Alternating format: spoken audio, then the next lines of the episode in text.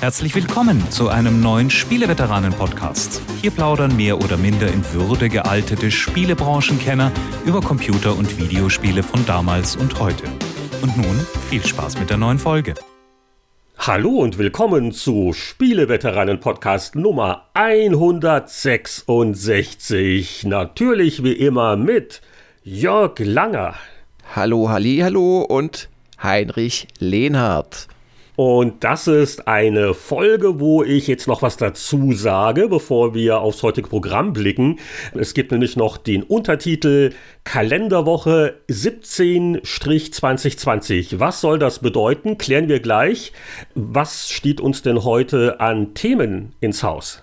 Ja die Erklärung, warum da eine Kalenderwoche äh, jetzt im Titel steht und eine Smalltalk-Runde, wo wir uns unter Umständen so ein bisschen in die Haare bekommen werden, weil du in meinem Genre, in meinem Leib- und Magengenre gewildert hast bei der Rundentaktik. Und wir haben auch eine unserer allseits beliebten Zeitreisen. Aber äh, zu Beginn beschäftigt uns die Gegenwart. Wir fangen immer mit ein bisschen Smalltalk an. Was haben wir gespielt? Und Jörg, du meintest, du hast eine weltexklusive Eilmeldung, die wir jetzt mit zitternder Stimme der Bevölkerung nahelegen werden. Ja, und zwar machen wir nur noch einen Podcast pro Jahr, aber der wird auch wahnsinnig lange. Da müsst ihr euch dann ein paar Wochen, nein, umgekehrt. Oh, wir oh, oh, steigern, das war die falsche Seite. Das war Plan B. Lies doch mal Plan A vor. Wir äh, steigern unsere Frequenz. Der Spieleveteran-Podcast wird wöchentlich. Aber keine Angst, wir steigern nicht die ungefähre äh, Netto-Minutenzahl pro Monat, und das erklärt euch jetzt Heinrich. Gut, also wöchentlich äh, kommt gleich die Fußnote für die Patreon-Unterstützer. Vereinfacht gesagt, die Podcast-Episoden werden kürzer, aber sie kommen häufiger, also wir verdoppeln. Also, wer nichts für uns zahlt, der hört uns jetzt zweimal statt einmal im Monat. Wer 5 Dollar oder mehr über Patreon an uns überweist, der hört uns nun viermal statt zweimal im Monat.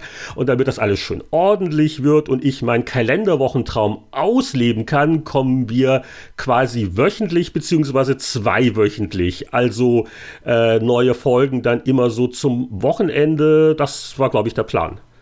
Exakt. Und ähm, wir teilen die bisherigen Segmente einfach so ein bisschen auf. Das heißt, ähm, wir werden Off-Topic als einen der Patreon-Podcasts im Monat machen.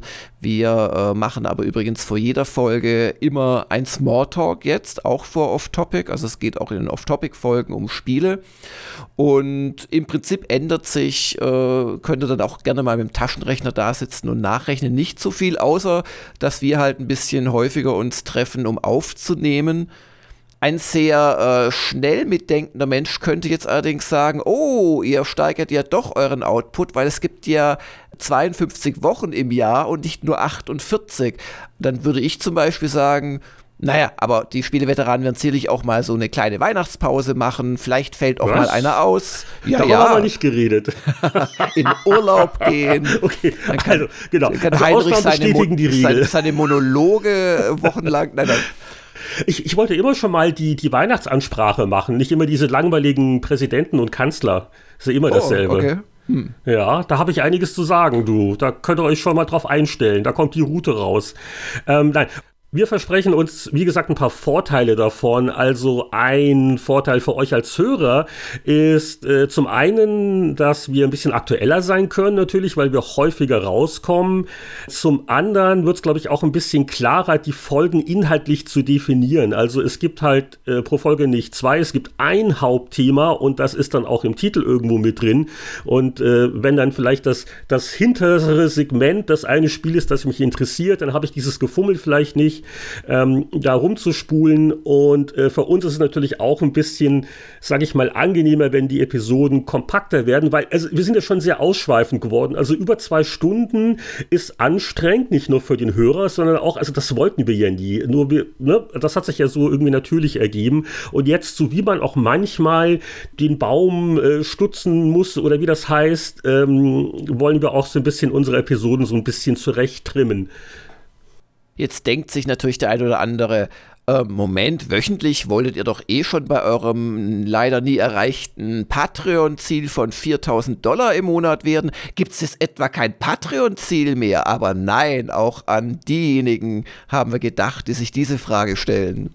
Ja, also wir aktualisieren gerade die Patreon-Seite. Äh, dann, also wenn die 4000 Dollar vielleicht erreicht werden eines Tages, wird es zum Beispiel dann für die Patreon-Unterstützer eine längere Version der Zeitreisen-Episoden geben mit, mit Zusatzmagazinen, weil wir doch merken, dass wir da äh, immer ganz gut ins Plaudern kommen, werden wir auch sicher auch heute feststellen. Und äh, da gibt's noch genug Hefte oder wo man sich auch ein bisschen mehr Zeit nehmen kann. Ähm, Heinrich, Heinrich, ich, ich weiß was. Wir müssen dann unbedingt ein ASM-Segment einführen einführen. Wir sollten uns weiterhin auf Zeitschriften vielleicht beschränken, zu denen wir einen Bezug haben, für die wir mal gearbeitet haben oder die wir zumindest freiwillig gelesen haben. Ähm, also da, da gibt es noch ein paar, paar Ideen, wie man die Zeitreisen noch ausschweifender gestalten kann. Ja, aber Jörg, der, der, der wahre Grund, Entschuldigung, ich weiß, du würdest es jetzt von selber nicht sagen, weil du bist so ja, schüchtern. Ja, ja. Der wahre Grund, warum wir das machen, ist, du freust dich einfach so sehr, mich jetzt regelmäßig wöchentlich zu hören. Das oh, ist doch sicher das sehr inspirierend für deinen ganzen ja, Alltag. Ja, ja, ja, ja, genau, das steht hier auf meinem Sprechzettel. Ich freue mich sehr, jede Woche mit Heinrich reden zu dürfen jetzt bitte emotionaler wirken und authentischer. Nee, also ich, ich denke, das ist wirklich eine äh, ne gute Änderung. Ich hoffe, sie wird euch äh, gefallen. Und ich bin mal sehr gespannt, ob wir damit die. Wir, wir, gucken auch mal, wie es läuft. Also wir haben mal so auch mal locker gesagt, gucken wir mal bis Jahresende. Ja, genau. Wie ist es in der Praxis? Wir sammeln Feedback, bla bla bla. Also, also kommentiert mal schön oder. Also denk oder, mal über meinen einmal im Jahr Podcast nach. Also rein rechnerisch wären das dann. genau. Gut, das, das waren, glaube ich, genug interner, oder? Hast du noch spannende Sachen zu beichten? Nee, und äh, vielleicht noch als der Hinweis, also das ist jetzt ab sofort. Also jetzt heuer, heute ist eine äh, Zwischenfolge quasi, wo wir das ankündigen, aber auch schon nur ein großes Thema haben. Und ab nächster Woche bereits habt ihr dann den ganz normalen, neuen, ganz normalen Wochenrhythmus. Yeah. Oh, was ich vielleicht aber noch erwähnen sollte, weil wir heute mal ausnahmsweise keinen Gastveteran haben, äh, die sterben nicht aus. Also das äh, ist jetzt, hat nichts mit der Reform zu tun. Wir gucken halt, dass wir dann zu den Schwerpunktthemen passen, wieder auch dann Gastveteranen dazu kriegen. Ja, genau. Aber heute mit den ganzen Interner und Zeitreise, äh, heute halt mal nicht. Aber die kommen wieder, die gibt es ja alle noch. Wir haben sie noch nicht alle vergrault. Nee. Und damit, Heinrich, wären wir bei dem Segment angelangt, das in Zukunft wöchentlich über unsere werten Hörer hereinbrechen wird, der Smalltalk. Das heißt, wir könnten auch mal wieder vielleicht auch mal so aktuelle Schlagzeilen aufgreifen oder auch nicht. Es wurde auch fleißig gespielt. Ähm, Gab es so, so eine, eine bestimmte Meldung, die dir aufgefallen ist, so in der zurückliegenden Woche? Interessant war jetzt in den letzten Tagen, also für mich persönlich auch, weil ich mich durchaus darauf freue, dass es für The Last of Us 2 tatsächlich jetzt ein Erscheinungsdatum gibt, und zwar den 19. Juni. Also so, so richtig verbindlich. Also nicht 19. Juni ist der Tag, wo sie den nächsten Verschiebungstermin nennen, sondern dann ist es erhältlich, dann kann man spielen. Ja, ja, genau. Und äh, wer sich aber statt auf Last of Us 2 äh, eher auf Ghost of Tsushima von Sucker Punch gefreut hat, der muss sich ein bisschen äh, gedulden, weil das wurde jetzt nach hinten geschoben um ein paar Wochen und erscheint erst am 17. Juli. Was ich jetzt aber auch nicht so schlimm finde. Also wenn man innerhalb von zwei Monaten zwei solche Hochkaräter von Sony bekommt, da ärgert man sich doch nicht, oder? Ja. Wobei ich bei The Last of Us 2 jetzt das Internet vermeide, weil äh, es gab wohl Leaks, die wohl auch äh, von Naughty Dog bestätigt worden ja, sind. Ja. Ähm, also äh, erhöhte Spoilergefahr. Das, deswegen, ja. also seit ich das jetzt gelesen habe, gucke ich da auch demonstrativ weg, weil das lebt jetzt sicher sehr von der, von der Story. Mal gucken, ob ich vor sogar das erste nochmal spiele, weil ich, ich hatte es damals auf der PS3 noch gespielt mhm. und äh, habe die Remaster-Version natürlich auch und äh, die habe ich, glaube ich, nie richtig länger. Das, das wäre fast nochmal so, ne? Also wo wir noch in vollen Zügen so die, die Quarantäne-Stufen noch genießen können, ist das ja vielleicht auch ein ganz äh, interessantes Spiel nochmal sich zur Einstimmung anzugucken. Last of Us ist bestimmt nicht das schlechteste erneut Spielen-Spiel dieser Welt. Also da möchte ich dich durchaus zermuntern. Ja, und apropos neue Spiele, während wir diese Sendung aufnehmen, deswegen, ich kann es äh, noch gar nicht spoilern, auch wenn ich wollte, kündigt Ubisoft an, wo das nächste Assassin's Creed stattfinden wird, was mich an und für sich sehr interessiert, weil wie gesagt, also äh, Origins und Odyssey, die haben mir richtig Spaß gemacht. Äh, dass sie das damit machen, dass jemand live im äh, Twitch-Stream äh, ein, ein Gemälde malt über viele Stunden hinweg, das kann man jetzt als clever oder anstrengend äh, empfinden, aber nicht schlecht können wir, können wir auch mal machen. Ja, ist natürlich immer die Frage, mit was er anfängt. Also wenn er mit einem SPQR anfängt, zum Beispiel auf irgendeiner Säule drauf, dann ist es natürlich vielleicht ein bisschen äh, leichter zu raten. Oder wenn als erstes gleich mal ein Kanji kommt, ah, kann eigentlich nur noch China, Korea, na, Korea stimmt gar nicht, oder ähm, Tokio sein. Also das ist. Ähm ah, pass auf, dann können wir noch unsere Tipps geben, weil wie gesagt, während wir aufnehmen, äh, wir wissen es noch nicht. Und ich hatte lange Zeit immer gedacht, Rom ist naheliegend nach Griechenland. Griechenland. Äh, ich habe aber auch viel gelesen, dass Leute über Wikinger äh, Gerüchte verbreitet haben. Mhm. Also ich finde immer noch, Rom würde Sinn machen, aber ich würde vielleicht mein Geld doch eher auf die Wikinger setzen. Mhm. Äh, also sind du? mehrere Schiffe schon gesichtet worden auf der linken Seite des Gemäldes und ähm, es spricht sehr für Wikinger, ja.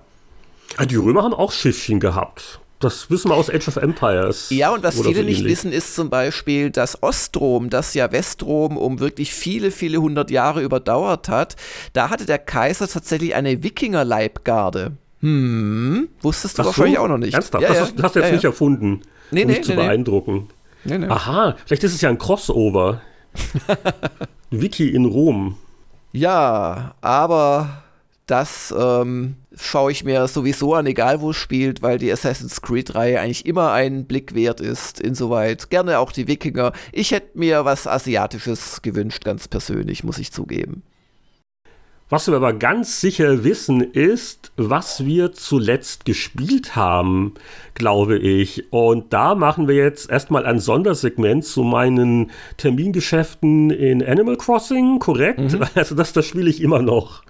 Okay. Und ich bin auch letzte Woche was, bei der was, was kostet denn der Rübe gerade? Ich bin böse auf die Schnauze gefallen. Jetzt. Ich habe wirklich eine Woche jeden Tag dran gedacht, einmal vormittags, einmal nachmittags kurz den Rübenpreis zu checken. Und ich musste wirklich mit Verlust meine Rüben verkaufen. Das ist hm, unverschämt. Ganz unangenehm. Was ist denn das ja. für ein Kapitalismus, wo, wo Preise dann auch mal runtergehen können? Das gilt also, nicht. Gibt's ja überhaupt nicht, gell? Also nee, noch nie gehört. Aber diese Woche ist soweit besser und äh, es wird immer noch expandiert. Und äh, wie gesagt, äh, ist ein nettes, äh, mal 20 Minuten Spielchen und dafür immer öfters. Und das hat mich jetzt doch äh, in den letzten Wochen erstaunlich gut beschäftigt. Aber ich glaube, nach der äh, letzten Episode, wo wir mit dem Stefan drüber gesprochen haben, müssen wir es jetzt nicht allzu sehr vertiefen. Es sei denn, Jörg bittet und bettelt jetzt darum, dass ich mehr noch drüber rede. Aber ähm, rede doch bitte noch mehr darüber. Okay, ich glaube, du hast das jetzt rübergebracht. Was hast du denn gespielt? Ja, ich habe äh, unter anderem ein Spiel gespielt, dessen Namen ich immer noch nicht aussprechen kann. Ich glaube, es heißt XCOM Chimir, KI? Keine KI. Irgendwas mit Squad. Nein, also jetzt mal ohne rumgeflachs. Ich glaube, es wird Chimera Squad ausgesprochen, aber ich weiß es nicht. Es ist allerdings, glaube ich, im Englischen auch Chameleon. So, also es könnte auch Chimera Squad sein. Ich, ich habe eine Muttersprachlerin irgendwo äh, draußen. Soll ich die mal kurz reinholen? Ja, frag die doch mal als Expertin, ja klar. Der ist hier nicht, nicht irgendwelche Ankündigungen machen, das will ich jetzt schon wissen. Ich seit, seit, seit Wochen verknote ich mir die Zunge, wenn ich das in Videos okay. sagen möchte. Pass auf, dann, dann fang du deinen Monolog an und ich gucke mal, ob ich die Muttersprachlerin finde. Okay, gut. Ich bin gleich wieder also, da. Fang du schon mal an. Zu dem noch un, unbekannt ausgesprochenen Spiel, das ich äh, Chimera Squad nenne oder auch Chimera Squad oder auch Chimera Squad, ist äh, zu sagen, dass es kein vollwertiges XCOM ist. Also wer bei XCOM seit den äh, alten Tagen an äh, Geoscape Globus denkt und an Basenbau frei auf der Welt oder auch nicht so frei und ans Rumfliegen und immer wieder, äh, ja, neue Führen von relativ langen Schlachten, ähm, der muss ein bisschen umdenken, weil das Neue ist so ein bisschen vereinfacht. Äh, nicht unbedingt, dass es jetzt für Dofis ist oder total einfach wäre als Spiel, sondern es sind viele Funktionen weggefallen. Also die Weltkarte gibt es nicht mehr. Stattdessen ist man nur noch in neuen Stadtsektoren unterwegs, aber man ist auch nicht wirklich in ihnen unterwegs, sondern man klickt die halt an, wenn da gerade eine Aufgabe drauf liegt sozusagen. Und die Idee ist, dass als äh, ja, Überbleibsel quasi der eigenen Leistungen in XCOM 1 und XCOM 2 es jetzt zu einem Frieden gekommen ist zwischen den Menschen, den Hybriden und den Aliens und prototypisch wird es zelebriert in der Stadt City 31. Und da leben die alle zusammen, aber es gibt böse Gruppierungen und zwar gleich drei an der Zahl, die quasi diese äh, Modellstadt, äh, Atmosphäre und Idylle zerstören oh, wollen. Oh, kann, ich, kann ich deine Idylle ganz kurz zerstören? Ja. Äh, ich habe hier jetzt kurz äh, extra eingeflogen eine ja. kanadische Muttersprachlerin und die wird uns jetzt erklären, wie man Kai Chimera äh, Squad richtig ausspricht. Bitte sehr. It can be pronounced chimera or chimera depending on your geographical location, that is, whether you're using British or American English. Oh, thanks very much. Also was gar nicht so falsch.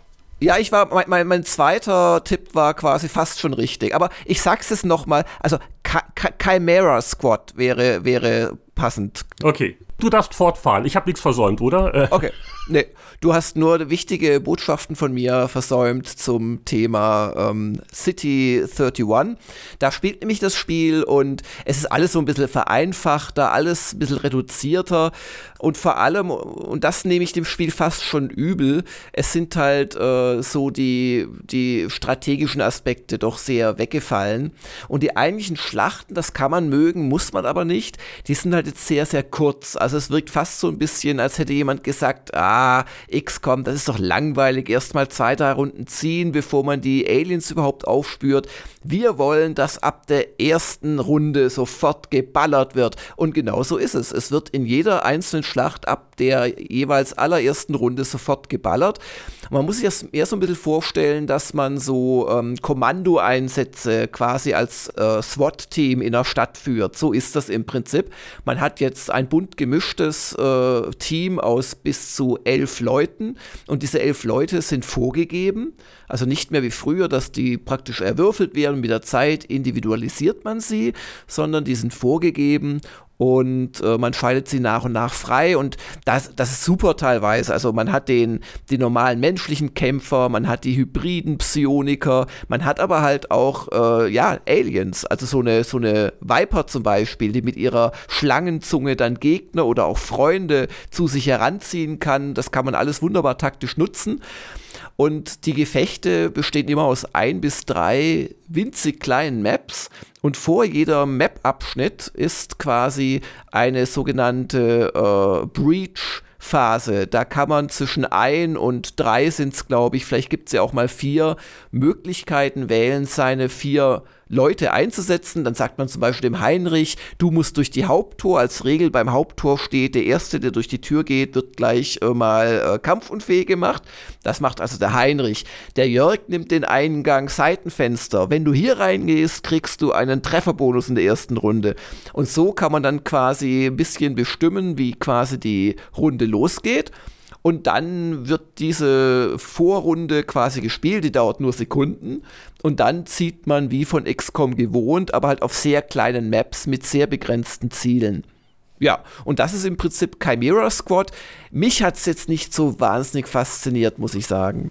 Wie, wie, wie anstrengend ist es dann? Anstrengend in Anführungszeichen. Was ich damit meine ist, ich war damals von XCOM 2 als einziger Mensch auf der Welt ein bisschen enttäuscht, äh, weil es war irgendwie alles mehr und langwieriger und schwieriger und nerviger. Und äh, ist das jetzt ein Spiel, das sich dann äh, an die Hardcore-Fans wendet? Oder es klingt ja fast so, als wäre es ein bisschen leichter, luftiger und äh, nicht ganz so strapaziös? Sagen wir es so, es gibt weniger, was du äh, am Anfang nicht weißt. Also du kannst dich nicht verbauen oder so. Insoweit ist es auf jeden Fall einfacher.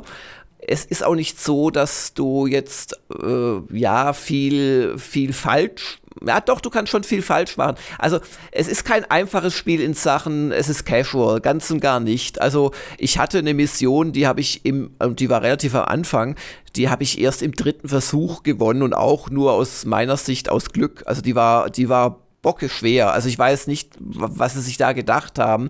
Wahrscheinlich war der aber auch irgendwie so halb generiert und ich hatte einfach Pech oder so. Aber ähm, du kannst halt jetzt nicht mehr zum Beispiel in deiner Basis was komplett Falsches bauen, weil du baust nichts mehr. Du teilst Leute darauf ein, dass sie bestimmte Sachen herstellen. Es gibt auch noch Forschung und so ein bisschen Inventarmanagement, aber es ist halt alles vereinfacht worden. Und die Missionen selbst dauern halt nicht so lange. Also viele sind nach drei, vier Minuten vorbei. Die längsten dauern vielleicht eine Viertelstunde. Und ähm, es ist aber trotzdem nicht unspannend. Also du kannst halt jetzt äh, völlig unterschiedliche Leute einsetzen, durch die Aliens und durch die Hybriden. Und die haben auch viele Fähigkeiten und die musst du halt miteinander äh, auch kombinieren teilweise. Das macht schon Spaß. Es gibt jetzt auch wie bei JRPGs, ähm, gibt so eine äh, Reihenfolge, wie die Kämpfer dran sind. Also bislang war bei XCOM es ja so, dass du immer alle Menschen gezogen hast, also deine, und dann kamen alle Aliens und das halt drei um.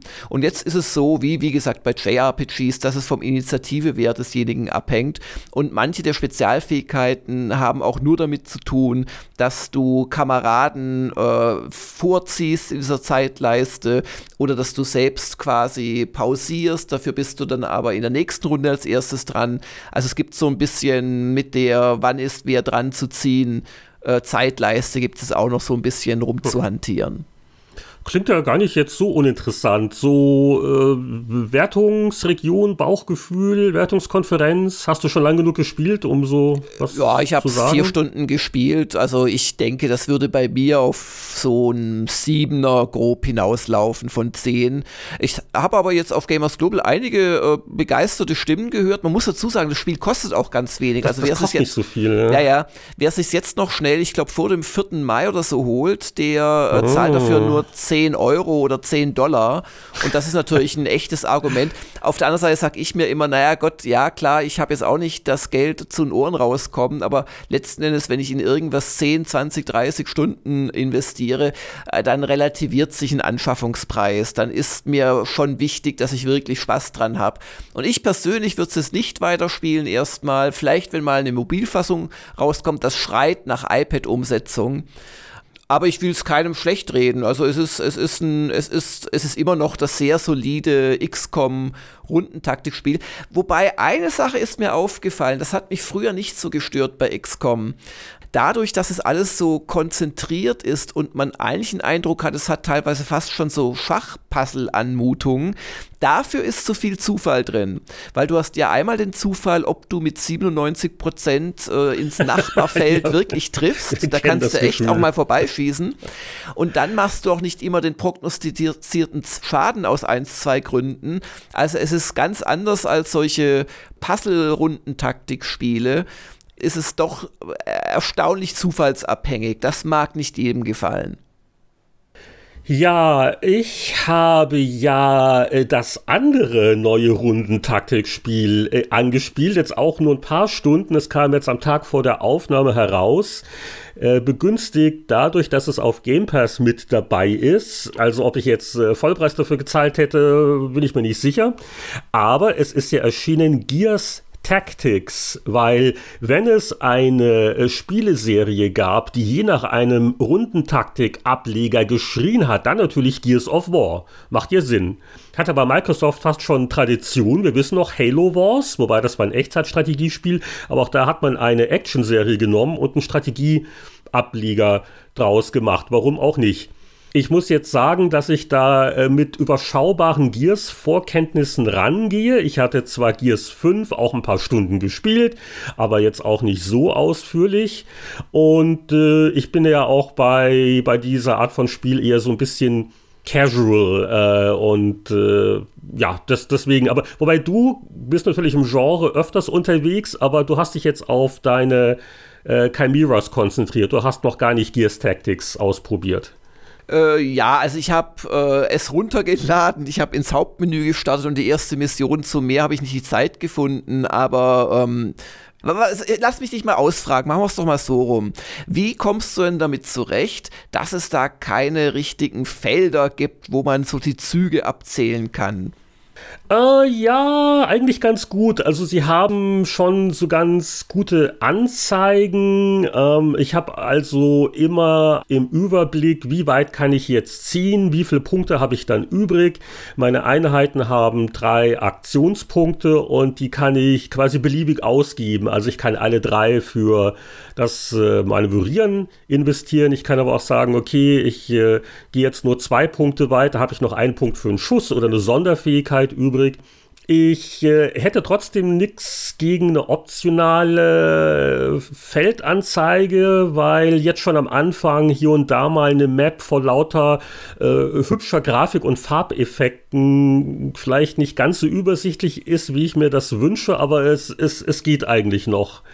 Was ich eher äh, vielleicht vermisse, wäre vielleicht auch mal so, so, so eine Ando-Funktion, wenn man mal irgendwas mal übersehen hat oder da war noch ein Gegner aber dafür speichert das Spiel automatisch an bestimmten Checkpoints auch während der Mission. Mhm. Also von daher ist es eigentlich ganz, äh, ganz okay. Oh, und sag mal, die Story. Es war ja Gears of War zuletzt schon fast erstaunlich tiefgehend und nicht mehr doof in der Story. Also die Actionspiele. Orientieren sie sich daran in der Rundentaktik-Umsetzung oder eher an den, nennen wir es mal, schlichten Zusammenhängen der ersten Gears of War Serienteile? Ähm, ja, also ich bin auch ziemlich am Anfang bisher eher schlicht. Also okay. es ist halt die extra fettige, klischeebeladene B-Movie-Action Schublade sozusagen. Also es ist ähm, so hart an der Grenze zur Selbstparodie. Ähm, okay. Also diese, diese Typen, diese, diese Kleiderschränke, die in jeder Situation ihre Riesenknarre da halten und es ist so auch irgendwie alles immer dasselbe, äh, was die Bedrohungen und so angeht. Also ich würde jetzt, ähm, obwohl das natürlich individuelle Einheiten sind, die man ausrüsten kann in viele Details, man kann Talente freischalten. Ähm, ich würde jetzt aber da jetzt nicht die äh, differenziertesten Charakterstudien erwarten und auch die, die, die Stories bei, bei Gears ist halt immer dasselbe. Was man aber sagen muss, die zahlreichen Zwischensequenzen sind echt aufwendig. Also jetzt nicht nach Strategiespielverhältnissen aufwendig. Die, damit kannst du auch ein, heutzutage ein Actionspiel damit ausstatten. Da haben sie also sich schon Mühe gegeben. Ähm, schaut, schaut nach was aus. Äh, viele Nahaufnahmen und die Leute reden miteinander und bla bla bla. Jetzt nicht unbedingt auf dem höchsten künstlerischen Niveau, was äh, das, das Drehbuch angeht, aber auf jeden Fall grafisch für das Genre doch ein bemerkenswerter Aufwand. Mhm. Nee, also mich macht es auf jeden Fall schon grafisch an. Also ich möchte es auf jeden Fall spielen. Ja. Ich bin halt ein bisschen misstrauisch. Ich habe ganz gern meine Jahrrundeneinteilung und so. Aber das geht natürlich auch durch, durch, ja, einfach, wie weit kann ich laufen, wann kann ich noch schießen. Da muss man jetzt nicht unbedingt Felder haben. Da haben sie ja eh just Spiele wie XCOM, wenn man mal ehrlich ist, schon länger von verabschiedet. Ähm, das so nach dem klassischen Aktionspunkte ausgeben. Ein Schritt über Grasfeld kostet ein Punkt, über Wald zwei und Schießen kostet drei. Das ist ja eh schon längst nicht mehr so en vogue.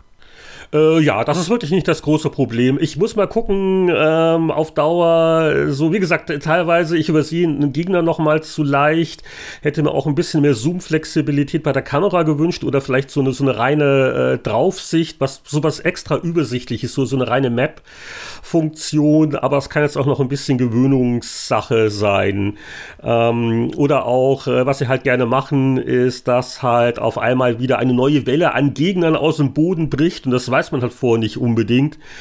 Und ähm, da kann man in eine Situation geraten, wo man, das, wo man sich halt sagt, hätte ich das vorher gewusst, aber äh, gut, sicher auch ein Spiel, wo man, wo man eher äh, vorsichtig sein sollte, viel äh, Overwatch-Modus, ähm, äh, immer auf Deckung achten und da muss ich mich noch reinkriegen. Also ich will es jetzt deswegen noch nicht sehr, zu sehr kritisieren und auch ähm, so der Einstieg, also sie ist schon eine Menge Zeug, äh, womit man da klarkommen muss. Und auch, auch hier habe ich das Gefühl, da hätte man ruhig am Anfang noch ein paar wirklich leichte Missionen mehr machen können. Und ich spiele jetzt auch auf dem normalen Schwierigkeitsgrad. Es gibt auch einen Easy-Modus, das ist dann witzlos ja, ich bin noch nicht sicher, aber immerhin, es hat mich jetzt nicht abgeschreckt. Das werde ich die nächsten Abende sicher mir noch mal ein bisschen angucken. Gerade weil auch es natürlich dann sehr reizvoll ist. Äh, äh, du kannst über Ausrüstung zusätzliche Charakter, passive Fähigkeiten freischalten. Die aktiven Sachen gibt's im Skill-Tree. Also da ist schon eine, eine Menge Zeug drin. Ähm, würde ich jetzt durchaus freiwillig weiterspielen. Okay, das ist doch mal ein Wort zu einem runden Taktikspiel. Aber, Moment, ein, einen habe ich hier noch. Dieses ganze Strategiezeug, wer braucht denn das, wenn es neue C64-Spiele gibt? Äh, also dank eines Tipps aus unserem Veteranendunstkreis ähm, habe ich mir Fixit Felix Junior angesehen. Fixit Felix ist der Spielautomat aus dem Disney-Film Wreck-It Ralph, äh, wo es ja darum geht, Ralph ist ja da dieser Bösewicht und Fixit Felix gab es natürlich nicht wirklich, aber das hat halt so die Anmutung und das Gameplay gehabt von einem typischen frühe 80er Spielautomaten, steckt eine Menge Donkey Kong drin. Es gab im Laufe der Jahre auch offizielle Fixit Felix Spiele. Ich habe das mal auf dem iPad mal ausprobiert. Aber inzwischen gibt es auch äh, die Hobbyprogrammierer-Szene, die für alle möglichen Retro-Systeme Fixit-Felix-Interpretationen machen. Und da äh, ist halt jetzt draußen äh, das Fixit-Felix Junior für den C64. Und das ist ein wirklich charmantes, so, so Kletterspiel wo du halt ausweichen musst beim Fenster reparieren. Ähm, es gibt 16 Levels, die kann man direkt anwählen. Der Schwierigkeitsgrad steigert sich, wenn dann die Enten auch noch fliegen. Es gibt knackige Zeitlimits und äh, man muss gucken, dass man die gelegentlich in Fenstern auftauchenden Kuchen aufsammelt. Das bringt sehr viel, äh, weil man dann ein paar Sekunden lang halt die Gegner dann weghauen kann. Und ich muss ganz ehrlich sagen, also das macht durchaus Spaß. Also ist äh, nicht das komplexeste Spiel der Welt, ähm, aber äh, sehr gelungen. Es ist ein kostenloser Download. Die Entwickler bitten um eine, vielleicht eine kleine Spende für äh, UNICEF, also äh, machen aber selber keinerlei Geld damit. Und nicht nur von Emulator, auch wenn jemand jetzt vielleicht den C64 Mini oder auch den großen hat und da was Neues, Legales dafür sucht, dem empfehle ich sehr, Fixit Felix Junior auszuprobieren. Ich verlinke in unserem Begleitblog auf jeden Fall auch die Anlaufseite.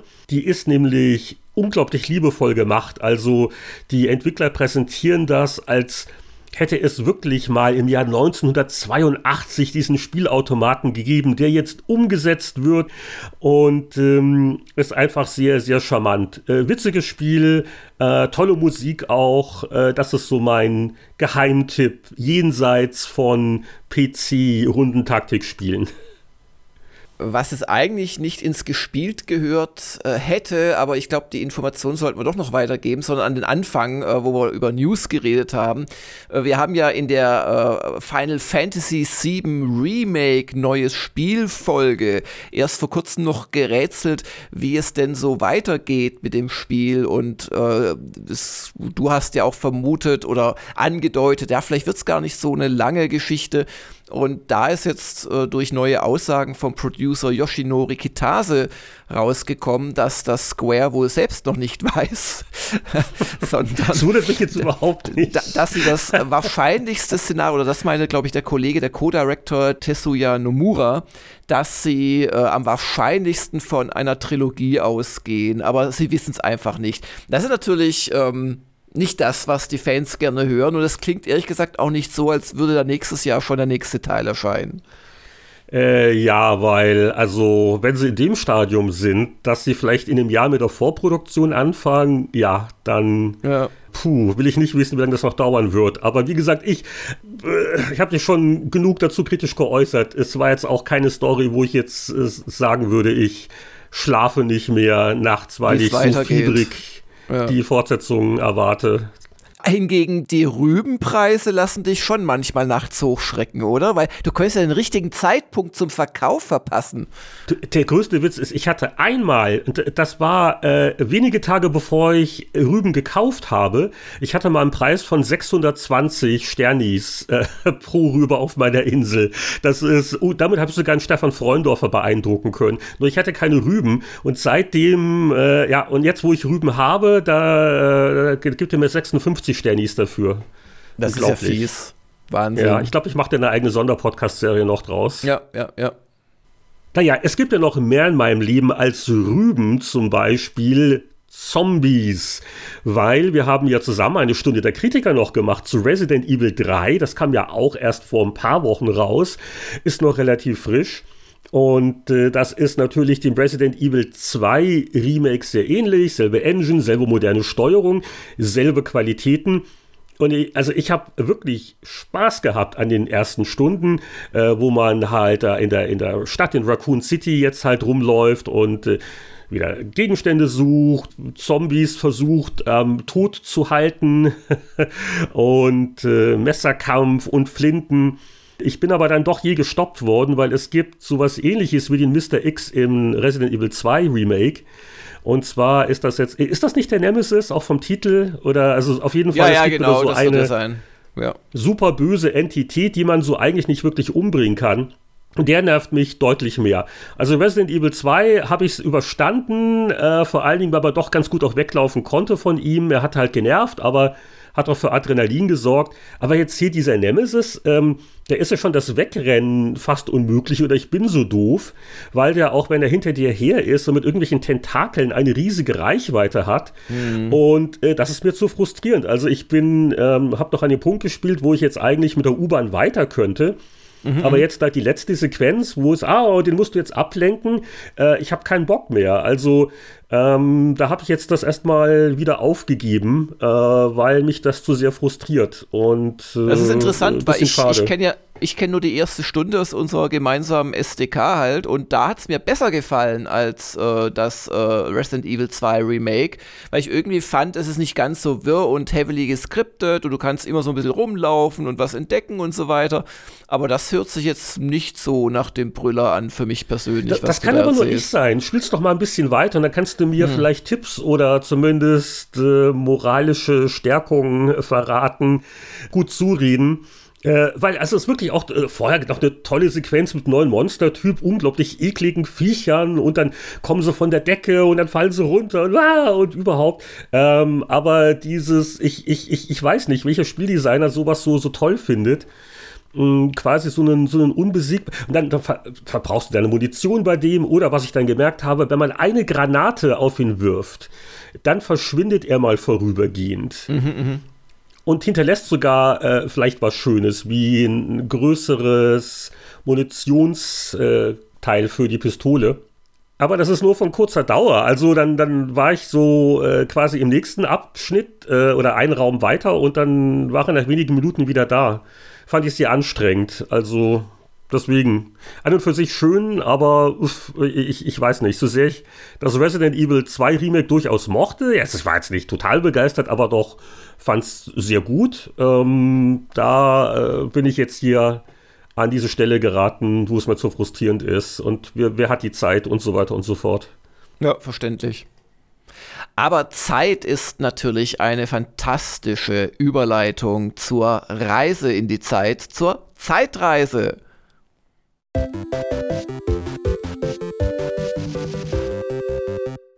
In manchen besinnlichen Momenten fragt man sich, was habe ich erreicht in meinem Leben? Was habe ich vor 10, 20 oder gar 30 Jahren gemacht? Und da wir zu faul waren, um Tagebücher zu führen, blättern wir in alten Zeitschriften, oder Jörg? Ja, und das passt ja auch, weil viel mehr als gespielt habe ich die letzten 30 Jahre eigentlich nicht. Und insoweit, ähm, ja, sind wir in der ersten Ausbaustufe zehn Jahre zurückgereist. Und was haben wir denn da gefunden vor zehn Jahren, Heinrich? Ja, wir haben äh, viele Medien, denn im Printbereich haben wir eine GameStar, die Ausgabe 5 2010. Und du wirst dann vielleicht auch noch ein bisschen was einstreuen, weil vor zehn Jahren gab es ja schon das Internet.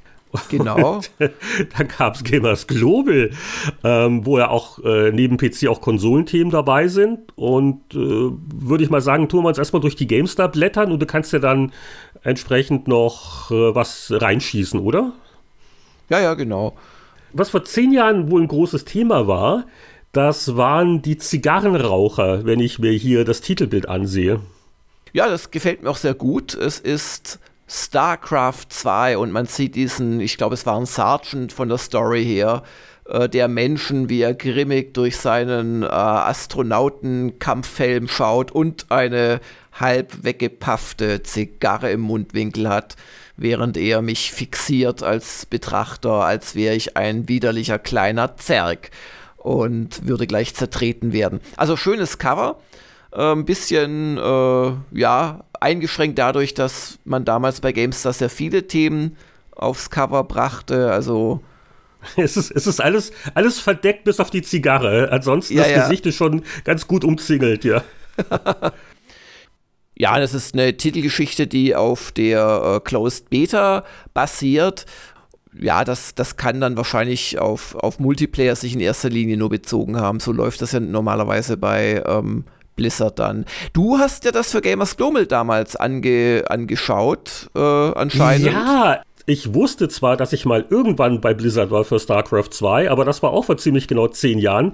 Ähm, Ende April ist die Geschichte veröffentlicht worden bei euch und äh, das war aber bei mir jetzt keine Story über die Beta, die ja Multiplayer war, sondern Blizzard hat wirklich Story-Kampagnen uns spielen lassen und es gab natürlich Interviewmöglichkeiten und äh, das war ein ganz netter, produktiver Besuch und ich glaube, ich habe damals auch versucht, beim Abendessen, da war ein Apple Store in der Nähe, habe ich versucht, ein iPad zu kaufen, weil ich glaube, hm. die, die gab es damals ganz neu und waren schwer zu kriegen. Äh, war, war glaube ich, nicht erfolgreich, aber äh, auch, auch so ein äh, ganz interessanter Besuch bei Blizzard. Und ja, ich glaube, also wenn StarCraft 2 dann irgendwann getestet wird, ist noch ein Weilchen hin, können wir noch ein bisschen mehr ins Detail gehen. Aber äh, ja, das war auf jeden Fall vor zehn Jahren in verschiedenen Spielemedien ein wichtiges Preview-Thema. Ja, dann hat die Gamestar auch fleißig getestet. Ähm, Just Cause 2, 80 Prozent. Äh, Spötter meinen ja, dass man Just Cause 4 im Wesentlichen auch nicht von Just Cause 1 unterscheiden kann, aber Fabian Siegesmund schrieb, ich bin kein Open-World-Fan. Ich fahre nicht einfach nur rum und mache Quatsch. Ich spiele am liebsten Missionen. Deshalb nervt es mich, dass ich die Story von Just Cause 2 nicht in einem Rutsch erleben kann. Diese Chaos-Fleißarbeit erscheint mir als künstliche Spielzeitverlängerung. Doch zum Glück sind viele der Gangaufgaben abwechslungsreich und lustig, sodass ich die Story-Durststrecken überbrücken kann. Ja, ist ein relativ streng. strenges Urteil, oder? Ja, ja, genau. Ja. Gut, es gab noch 80 Prozent. Äh, Just Cause 2 hatte ich dann erst ein paar Jahre später gespielt. Aus Neugier, da war es dann auch mal ganz billig und das hatte mir sehr gut gefallen. Da war ich angenehm überrascht. Und äh, ich will jetzt nicht sagen, okay, vielleicht war es der falsche Tester, aber das ist der, der, der eigentliche Gag bei dem Spiel, dass halt dieses, dieses Blödsinn machen in der Open World äh, so spaßig ist die, die, die Story fand ich auch gar nicht jetzt so schlimm. Da, da hatte ich jetzt eher bei Just Cause 4 eher ein bisschen Probleme damit. Aber ja, das, so, so ist halt die Serie, sag ich mal. Das ist sicher Geschmackssache. Aber ähm, dadurch, dass sie halt dem Spieler so viele witzige Tools geben und äh, einfach dieser, äh, dieser Kaputt-G-Demolition-Faktor so hoch ist, also dadurch ist Just Cause 2 ein wirklich vergnügliches Spiel. Ja, das nächste Spiel, da äh, gab es auch einige Demolition Charges, aber noch vor Veröffentlichung. Ich wundere mich fast, warum Silent Hunter 5 so gnädig weggekommen ist bei der GameStar. Oh, 68 Prozent ist doch schon relativ wenig. Ja, oder? aber dazu muss man wissen, dass vielleicht war es aber auch eine vorherige oder frühere Fassung, eine weniger gepatchte, dass ein paar Wochen vorher bei Gamers Global der Mick Schnelle eine 3.0 gegeben hatte, äh, weil oh. an dem Spiel wohl nichts funktionierte. Also es ist durchaus möglich, ich habe das nach zehn Jahren nicht mehr im Kopf. Ähm, dass es dann einen Monat später oder, oder ein paar Wochen später äh, schon einen großen Patch oder auch mehrere gegeben haben könnte. Aber gut, äh, auch die äh, GameStar ist es nicht gerade äh, nur äh, des einhelligen Lobes, vergibt eine 68 Prozent und Patrick Lück schreibt, wie wenig sich die Zeiten ändern. Wie schon zu seinen Servicezeiten starre ich gebannt auf den Radarschirm und kralle mich vor Spannung in Maus und Armlehne. Aber wie stark sich die Zeiten doch ändern. Den mittlerweile gestiegenen Ansprüchen an Realismus, Präsentation oder Bedienung wird Silent Hunter 5 nicht mehr gerecht, von der massiven Anhäufung an Fehlern ganz zu schweigen. Ja, also war, war doch noch nicht alles rausgepatcht, ja. Vielleicht war auch der Mick da einfach ungnädiger, das kann ich mir schon vorstellen. Ich, ich kann mich noch so dran erinnern, also wir haben ja dann auch telefoniert und so und ach, also wie, wie, wie die KI dann, wenn sie dich übernommen hat, dich in irgendwelche Hafenmolen reinbuxiert hat als allererstes und so, naja. Aber hier ist ja eine Serie, die ist ja noch ein bisschen prominenter als Silent Hunter und äh, die Wertung ist jetzt nicht katastrophal, aber ich denke mal im er Vergleich zur Erwartungshaltung auch jetzt nicht überragend. Die Rede ist von den 76 Prozent, die GameStar für Command and Conquer 4 Tiberian Twilight vergeben hat. Da kennst du dich doch minimal aus, oder? Ja, auch nicht so, ähm, aber Michael Graf scheint mir das schon sehr realistisch zusammengefasst zu haben damals. Wie passend. Die Tiberium-Saga, die einst den Echtzeitboom lostrat, geht nun mit dem Genre zugrunde. Nein, pardon, das war zu hart formuliert. C&C4 ist ja kein schlechtes Spiel, denn die unkompliziert flotten Knallschlachten sind eigentlich nicht langweilig, vor allem dank der Rollenspielmotivation und des durchdachten Schere-Stein-Papier-Prinzips. Auf Dauer fehlen mir aber Anspruch und Abwechslung, ganz abgesehen davon, dass mich das Kampagnenende maßlos enttäuscht. Also ich habe es nicht gespielt. Du, du, hast doch sicher gespielt, oder? In irgendeiner Form. Äh, ich habe es, glaube ich, im Multiplayer kurz angespielt, aber den Test habe ich damals dem Christoph Hofmann überlassen und der hat auch dieselbe Wertung im Prinzip gegeben, eine 7.5. Du hast freiwillig einen Command Conquer Test an einen Autoren rausgegeben. Ja, du, meine Liebe endete im Prinzip mit Command Conquer 3, also dem eigentlichen zweiten Teil. Ähm, Tiberian Sun hieß das, glaube ich, ja, ja. Und danach hat es mich nicht mehr so wahnsinnig interessiert, muss ich ehrlich sagen. Also meine Liebe kann schnell erkalten, ja. Also immer Vorsicht. Das war jetzt keine Drohung in meine äh, Richtung. Nein, nein, nein, nein, nein, nein, nein, nein. Ich, ich habe dich vorhin noch ganz lange über, über XCOM reden lassen. Komm, ich bin immer lieb zu dir. Ja, ja, ja. Ähm, die Siedler 7 wurden noch getestet, 88% von Martin Deppe sehr gelobt. Äh, Blue Byte ist das Kunststück gelungen, viele verschiedene Siegpunktziele mit vielen verschiedenen Taktiken zu kombinieren, ohne sich dabei zu verzetteln. Dazu kommt eine sehr gute KI, die nicht stumpf vor sich hinbaut, sondern clever spielt. Beim schwer zu durchschauenden Transportsystem und den Warnhinweisen muss Blue Byte aber nachsitzen. Ja, und dass das vor zehn Jahren ein ziemlich ergiebiger Testmonat war, das merken wir sogar bei den Erweiterungen. Denn es gab eine für Dragon Age Origins, das doch äh, sehr angesehene Rollenspiel von BioWare, und da kam Awakening raus. Ich habe Origins gespielt, aber ich glaube Awakening nicht so richtig. Ähm, aber der Daniel Maciejewski, der hat auf jeden Fall sich damit beschäftigt und er schreibt. Angesichts der kurzen Spielzeit bin ich ein wenig enttäuscht. Doch was ich in diesen Stunden erlebt habe, war ein Abenteuer in bester Dragon Age Tradition. Einmal mehr erzählt BioWare eine packende, wendungsreiche Geschichte, stellt mir bemerkenswerte Charaktere zur Seite und schickt mich von einem emotionalen Aha-Moment in den nächsten. Dass sich bis auf ein paar neue Talente spielerisch nichts tut, stört mich nicht. Schließlich war bereits das Hauptprogramm nahezu perfekt. Also ja, 86% für Awakening. Die Wertung ist genehmigt, weil nach der alten äh, Regel, dass sich GameStar und Gamers Global Wertungen maximal 3 Prozentpunkte unterscheiden durften in dieser Phase, haben auch wir eine 8.5 gegeben. Ja, äh, vielleicht haben die ja auch bei uns abgeschrieben. Macht man ja gerne beim kleinen, unwichtigen Herausforderer die Wertungen kopieren. Jo, jo, jo. ja, ja, ja, ja. Aber ich würde gern noch, äh, ja, hier ist, ist auch noch ein Report drin in der GameStar. Ubi doof oder Retter des PC. Also da waren sie so ein bisschen auf Krawall was, gebürstet. Was, was ging da ab? Es, es ging um den damals äh, eingeführten Kopierschutz von Ubisoft, der halt, ähm, ja, ich, ich kann mich selbst noch dunkel erinnern, aber es war so ein äh, Always oder At Start on Kopierschutz und dann auch der Versuch, da die äh, ehrlichen Kunden zu bestrafen. Und da war GameStar relativ äh, böse mit Ubisoft und hat das auch entsprechend kasteit. Vielleicht auch bisschen übertrieben manchmal. Also das ich kann mich schon noch dunkel dran entsinnen. Also ich hatte persönlich keine Probleme damit, vielleicht weil ich zu der Zeit auch wenig Ubisoft-Spiele äh, selber gespielt habe. Aber so diese Nummer, das habe ich schon noch in Erinnerung, dass da doch viele Leute sich beschwert haben nach dem Motto, äh, jetzt kann der Kopierschutz gerade den Server nicht erreichen und ich kann ja, mein ja. bezahltes Original nicht äh, spielen. Ja, nee, ich meine ich mein nur, also äh, Gamestar war, war schon ein bisschen auf Krawall gebürstet, das fing ja schon auf dem Titel an hier, äh, Ubisofts Abgrund, Kopierschutzärger, wie Ubisoft zur derzeit meist gehassten Firma wurde. Das ist schon ein bisschen dick aufgetragen. Ja, es, es verkauft schon Hefte. Es war, es war zu dem Zeitpunkt vielleicht auch nicht verkehrt, ja, also schon, schon deutliche Worte.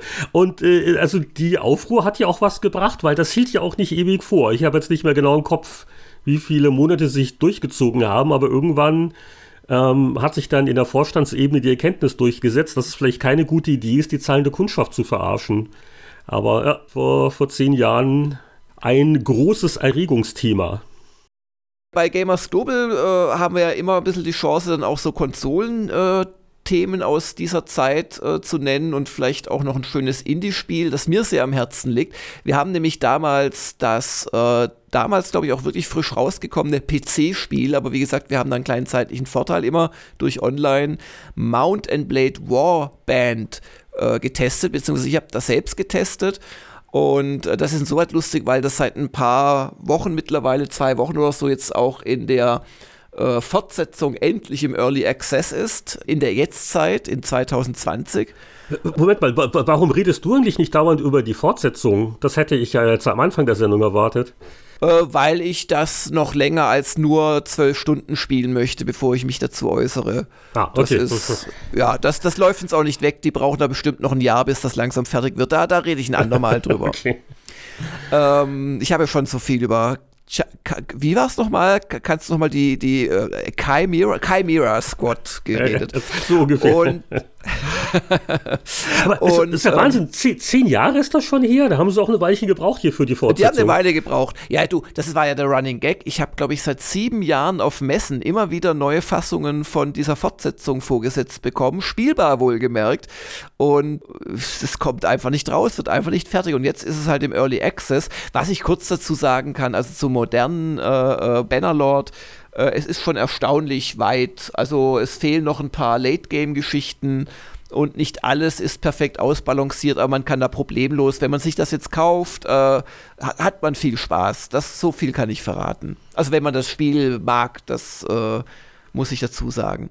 Ja, aber zurück zur Gamers. Und, und aber ja? vor, vor zehn Jahren, als das noch nicht so wirklich auf dem Radar war, da war es noch keine bekannte Marke, da hat der große Stratege Jörg Langer doch schon gerochen, dass das äh, was hat, das erste Mountain Blade. Ja, ja.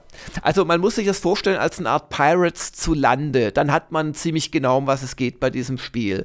Und äh, allerdings ein Pirates, wo es natürlich keine Seeschlachten gibt, sondern wo es 3D-Schlachten gibt. Und die sind damals wie auch heute das große Faszinosum, weil man bei allen technischen Unzugänglichkeiten oder vor allem grafischen Unzulänglichkeiten, die die Serie traditionell hat, das ist einfach kein AAA, hat man wie ich finde, in keinem anderen Spiel das gibt, so die, das Gefühl, an der Spitze von Reitern oder auch Bodentruppen oder auch Bogenschützen selbst in eine Schlacht zu reiten, weil die einfach relativ viele einzelne Leute abbilden, es aber nicht dieses Übersteigerte hat von asiatischen Produktionen, kennen wir ja zur Genüge, wo man bei Dynasty Warriors sich durch Hundertschaften schnetzelt, sondern es hat was Realistisches, also es wird die kinetische Energie von Schlägen berechnet, also wenn du mit einem Pferd Schwert und einer Lanze aus dem Stand jemanden totpieksen willst, dann lacht er nur, wenn du in derselben Konfiguration einen Hügel hinabdonnerst und den frontal triffst, dann ist er halt sofort tot. So, das ist wirklich das Faszinierende und halt auch, dass diese Pirates-artige Welt, wo du halt nicht mit einem Schiff rumfährst, sondern mit einem äh, Reitersymbol über die Landschaft galoppierst, äh, halt von Stadt zu Stadt Waren kaufst, verkaufst, Leute anwirbst. Wie gesagt, im Prinzip wie bei Pirates, ist das Faszinierende, dass, dass diese Welt dynamisch ist wiederum ähnlich wie zu Pirates, dass sich Preise ändern durch das, was du machst, dass sich Königreiche verändern, dass die Kriege miteinander führen oder auch wieder Frieden schließen. Und das Faszinierende bei Warband, das war im ersten Teil, Warband ist so ein Zwischenteil gewesen, so eine Art, ja, 1.5 oder 1.6 ähm, das ging, glaube ich, im ursprünglichen Mountain Blade noch nicht. Du konntest hier wirklich dein eigenes Königreich gründen. Das, also es ist so, als wenn du in Pirates auf einmal zu einem England wirst, weißt du, und dann wirklich auch ein paar Sachen im, im ganz Groben bestimmen darfst. Also mich hat das unglaublich fasziniert. Ich will nicht wissen, wie viele Stunden oder Wochen hinter diesem Test damals bei Gamers Global gestanden sind.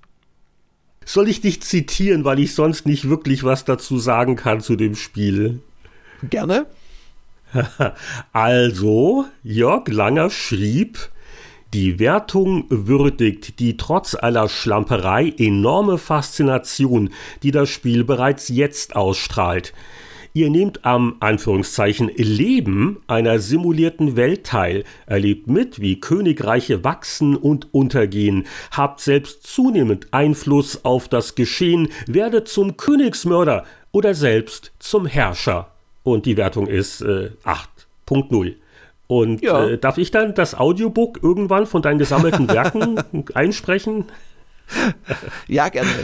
ähm, ein Spiel, das mir noch sehr am Herzen liegt aus, der, aus dem Gamers Global April damals, ist Nier. Das haben viele unterschätzt und ich auch. Und ich habe es, glaube ich, eher mal an einem Wochenende eingelegt, weil ich irgendwie noch einen schnellen Inhalt wollte für die nächste Woche.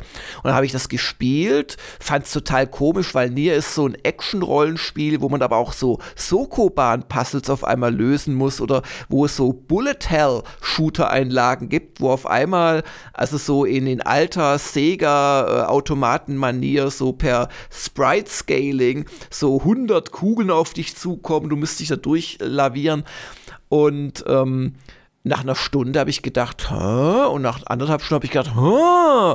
und und habe das im Prinzip fast in einem Rutsch, naja, durchgespielt, nicht dafür war es zu lang, aber wollte es nicht mehr weglegen. Also Nier war richtig toll.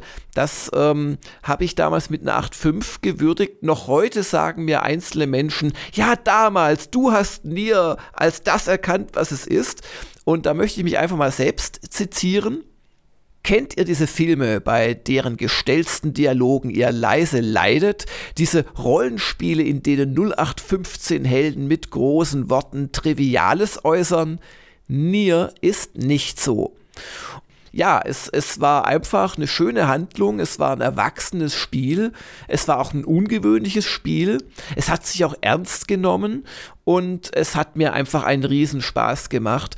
Und es, es war eigentlich in keiner Disziplin richtig super, also das habe ich dann auch noch geschrieben, also äh, es hat nicht die Taktikkämpfe eines Dragon Age, es hat nicht die Cutscene-Pracht eines Final Fantasies, es hat auch nicht die Kombo-Perfektion eines Bayonetta, aber es hat irgendwie so als Gesamtkunstwerk funktioniert äh, und einfach Spaß gemacht. Also übrigens mir auch viel mehr als der Nachfolger, den es vor gar nicht allzu langer Zeit gab.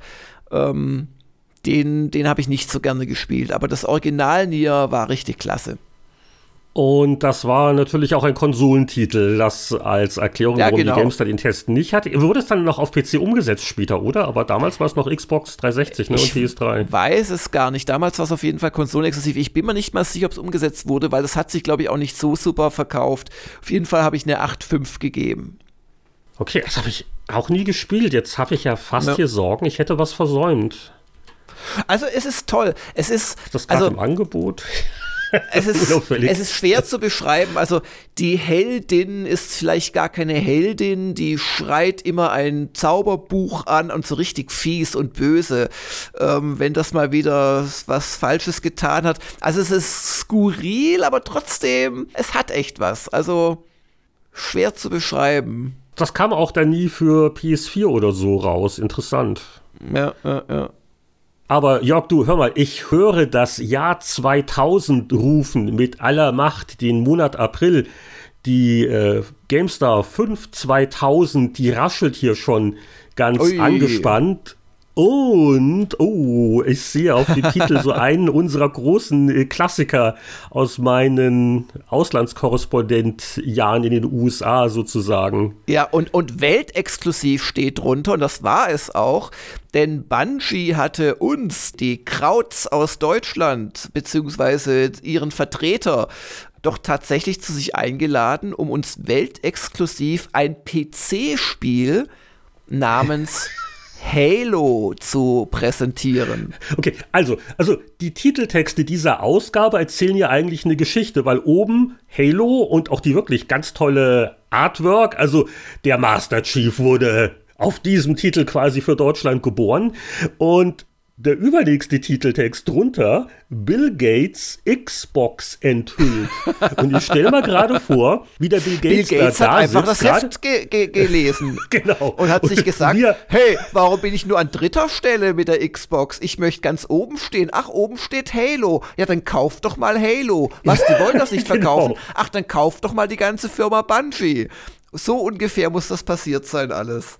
So, so stelle ich mir das vor. Ja, genau. Wie also, äh, Bill hat sicher so seine persönliche Vorlesübersetzerin, die, die da die GameStar-Geschichte vorgetragen hat. Aber ja, es war. Es waren dann gar nicht mal so viele Monate, ne? Also der Halo, Ja, ja. das PC-Spiel, und das wurde dann ganz schnell der unglaublich wichtige Xbox-Launch-Titel. Aber damals noch Und das hat uns geärgert, Heinrich. Das hat uns geärgert, als wir das mitgekriegt haben, als, als überzeugte PC-Spiele-Tester. Da waren wir richtig sauer. Und trotzdem. Das, das ist uns gestohlen worden, ja, so Ja, hat ja, man sich natürlich, das- gefühlt. Und, und so haben sie ja auch die PC-Spieler da draußen gefühlt. Das wurde uns gestohlen. Und natürlich äh, war das dann nicht das Spiel, das es auf PC gewesen wäre. Vielleicht war es sogar das bessere Spiel, weil sie es auf einen Konsolencontroller angepasst haben. Aber so rein grafisch konnte die Xbox dann auch damals beim Launch nicht mit Hochleistungs-PCs mithalten. Aber ich weiß auch noch, wie wir dann quasi ganz verschämt die Xbox-Fassung dann doch auch gespielt und getestet haben, weil es einfach so ein Thema war für unsere Leser. Oh, das war aber sicher nicht unumstritten. Da habt ihr sicher lange Diskussion gehabt. Kann man dem. Ich Ja, mein, ja, natürlich. ho- heute Ja, ist es ja entspannter, aber vor 20 Jahren waren das schon noch tiefe Gräben zwischen Konsolen und PC-Spielern. Kann man das dem GameStar-Leser zumuten? Ich weiß jetzt gar nicht mehr, wie da dann die Reaktionen waren, aber es war natürlich eine Diskussion, aber also äh, ja, wie du schon sagst, vor allem in Deutschland, wo ja zu der Zeit äh, PC-Spiele ganz klar die verkaufsstärksten noch waren. Also da mussten PlayStation und Xbox sich erst da rantasten, um überhaupt quasi äh, in der Summe da irgendwie ranzukommen. Und äh, da fühlte man sich natürlich schon beleidigt. Und in den USA war es natürlich dann anders. Da hat die Xbox äh, 1 und dann vor allem auch die Xbox 360 etwas später, hat da dann schon äh, doch viel Boden gut gemacht. Und ähm, man hat das dann ja auf den Messen dann auch gemerkt, dass man immer häufiger nicht Maus und Tastatur in die Hand gedrückt bekommen hat, sondern Konsolen, Controller. Ähm, aber damals, also vor, vor äh, 20 Jahren, war das natürlich noch ein Unding, dass ein so tolles Spiel uns verloren geht.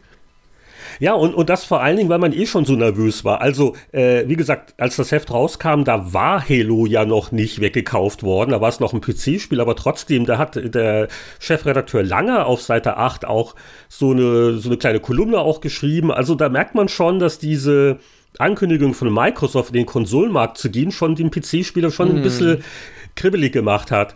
Aber äh, weißt du noch, wie die Geschichte eingefädelt worden ist? Also ich nicht mehr. Also ich hatte keine speziellen Connections. Das muss äh, über die Heimatredaktion gelaufen sein. Ich weiß nur noch, dass ich halt damals wirklich noch im alten Bungie-Büro in äh, Chicago war. Ja, ja. Ähm, da kam ich Also auch nicht ich so wei- häufig hin. Ja, ich weiß es auch nicht mehr. Also es war jetzt nichts, was ich so mit persönlichem Kontakt oder so gemacht hätte, sonst wüsste ich es noch. Aber also Bungie kannte uns schon. Also die, die haben ja vorher ganz andere Spiele eigentlich gemacht und äh, die haben wir natürlich auch getestet. Es ist möglich, dass wir da einen direkten Draht hatten. Ich vermute aber eher, dass das über einen Publisher lief, der einfach sich auf der Welt nach einem Magazin umgeguckt hat. Und mein Gott, also wir waren das größte PC-Spiele-Magazin, also reine PC-Spiele-Magazin äh, Deutschlands und wahrscheinlich auch, äh, wenn man die Japaner weglässt, äh, auch weltweit zu dem Zeitpunkt. Und dann hat man halt auch mal zu einem deutschen Magazin äh, sowas Wichtiges gegeben. So stelle ich mir das vor, aber ich weiß es echt nicht mehr genau. Ja. Ja, und das war halt einer von diesen First-Look-Besuchen. Also da, da, konnte man auch noch nichts richtig spielen. Ne? Da wurde also so, so wurden Sachen gezeigt, da wurden Sachen erklärt, da wurden Fragen beantwortet. Man sieht es auch den Screenshots an, die ja äh, zum guten Teil sichtlich so in, in Photoshop zurechtgerückt worden sind. Ähm, aber ne, es, ist, es wurden schon Sachen vorgeführt und äh, aber äh, ja, man hat dann natürlich schon viel dem vertrauen müssen, was dann Aussagen von den, äh, von den Entwicklern kam. Und ähm, ich habe das gar nicht mehr so im Detail jetzt auch mal durchgelesen, auch wie sich dann das Spiel natürlich noch geändert hat. Aber äh, ja, wobei die so die, die Grundideen, also zum einen natürlich, dass es grafisch sehr schön sein soll und als es auf der Xbox auch dann rauskam, war es ja auch, äh, obwohl es nur die Konsole war, recht beeindruckend, aber auch die Sache so mit, mit, mit Fahrzeugen und so diese, diese Schlachtfelddynamik, ja, ja, also der Warthog, das war von Anfang an auch ein Faszinosum. Also das, und das war auch, wenn man sagen muss, das war ja eins der spielerischen Highlights auch in, in den ersten beiden Teilen, der, der, dieser Buggy. Und ähm, also Halo war ein klasse Spiel und es war also ein, ein, eine tolle Idee von Ed Freeze war das, glaube ich, der sich um solche Sachen gekümmert hat damals für die Xbox äh, schon ähm, sich sowas an Land zu holen. Also, weil Halo wurde ja also wirklich gerade mit der ersten Xbox ja fast synonym, kann man sagen. Ja, vor allen Dingen, was hätten sie sonst als Launch-Spiel gehabt, dass das Oddworld, ne, alleine, das wäre ein ja, bisschen wenig ja, gewesen, ja, das äh, muss man ja mal sagen, aber ja, also ich, äh, ich war, also wie gesagt, trotz äh, des Zustands wird ja auch angedeutet nach dem Motto, oh, also äh, KI ist, ist noch nicht drin, ähm, Solo-Spiel, Missionsdesign gab es zu dem Zeitpunkt noch nicht wirklich. Sie haben halt erstmal wirklich Technik gemacht und dann äh, so interne Multiplayer rumgetestet. Also die Vorbehalte sind, stehen auch da in meinem kleinen Fazit drin. Nach dem Motto, Bungie möge sich da bitte viel Zeit lassen, weil äh, ja, das äh, Potenzial hier reift eines der faszinierendsten PC-Spiele seit Ewigkeiten heran. Aber dann, wie gesagt, hat Bill Gates diese Geschichte gelesen und es war kein PC-Spiel mehr.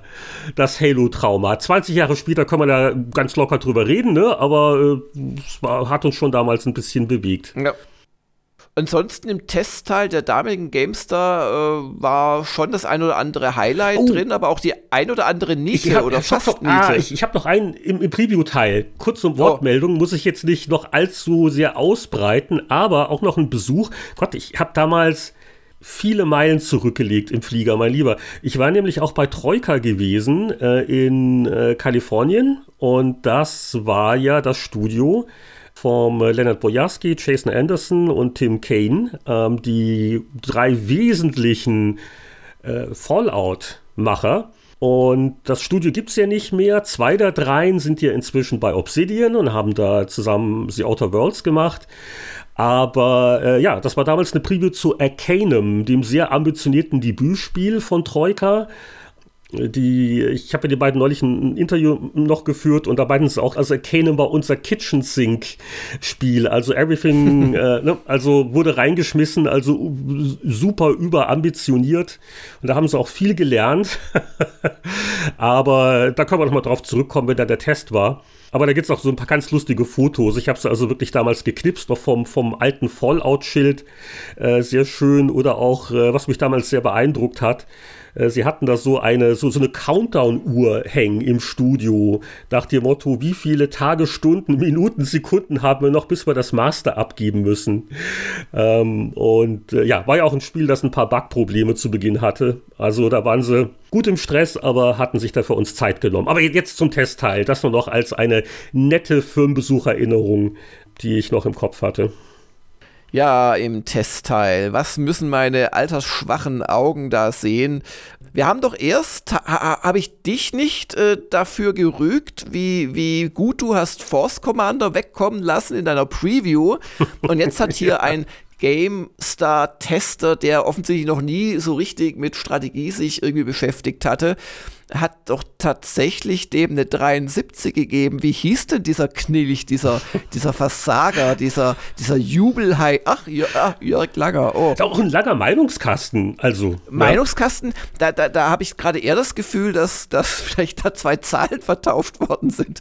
Aber ich schrieb relativ bösartig Endlich weiß ich, wieso das hochgerüstete Imperium gegen die Rebellen nie eine Chance hatte. Darth Vaders Generäle sehen einfach nicht, was ihre Truppen tun. Fast die Hälfte der Spielzeit beschäftigt man sich damit, die Kamera zu justieren, ohne je richtig zufrieden zu sein. Die Schwachpunkte nerven mich doppelt, weil Force Commander richtig toll hätte werden können. Das Star Wars Flair ist nicht mit Gold aufzuwiegen, viele der Missionen sind anspruchsvoll, einige äußerst spannend. Doch wer spielt überhaupt ein Programm, das erst nach dreistündiger Interface-Frustration Spaß zu machen beginnt? Unverdrossene Spieletester und natürlich Star Wars-Fans. Aber ganz ehrlich, die Wertung erschließt sich mir nicht. Also, das hört sich nach einem, sagen wir mal, Gnaden 60er an. Nicht nach einer 73. Ja, vor allem, du sprichst ja auch das Interface an, das war ja auch noch so ein Punkt. Also ja, ja. Äh, nicht nur die, die unübersichtliche Grafik, aber, aber, also, aber irgendwann scheint es ja dann doch Spaß damit gehabt zu haben. Aber, aber ich habe ja nicht so genau gelogen, auch nicht mehr in der letzten Zeitreise, als ich sagte, ich habe da gar keine Erinnerung mehr dran. Es habe ich sogar getestet und ich habe keine Erinnerung dran.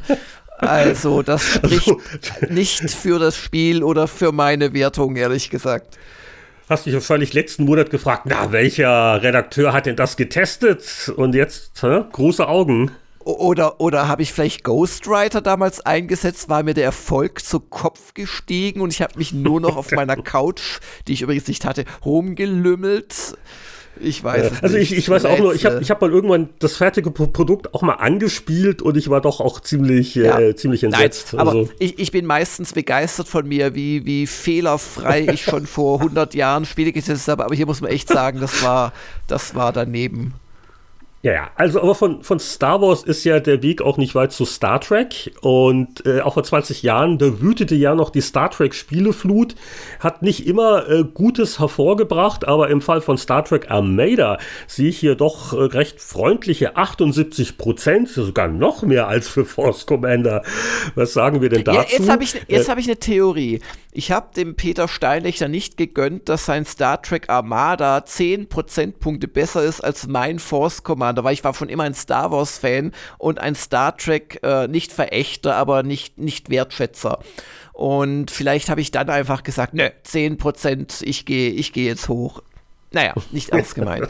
Auf jeden Fall schrieb Peter, Auftrag erfüllt. Mit Armada liefert Activision ein leicht zugängliches, grafisch gelungenes und vor allem spaßiges Echtzeitstrategiespiel ab. Man merkt, dass die Entwickler Star Trek kennen und mögen. Mir gefällt vor allem, dass sich im All ständig was tut, die Einsätze richtig spannend gestaltet sind.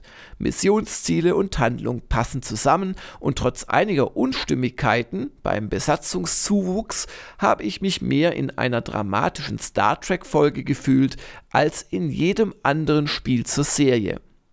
Wem es in Strategietiteln nicht genug taktische Tiefe geben kann, der sollte sich den Kauf aber zweimal überlegen.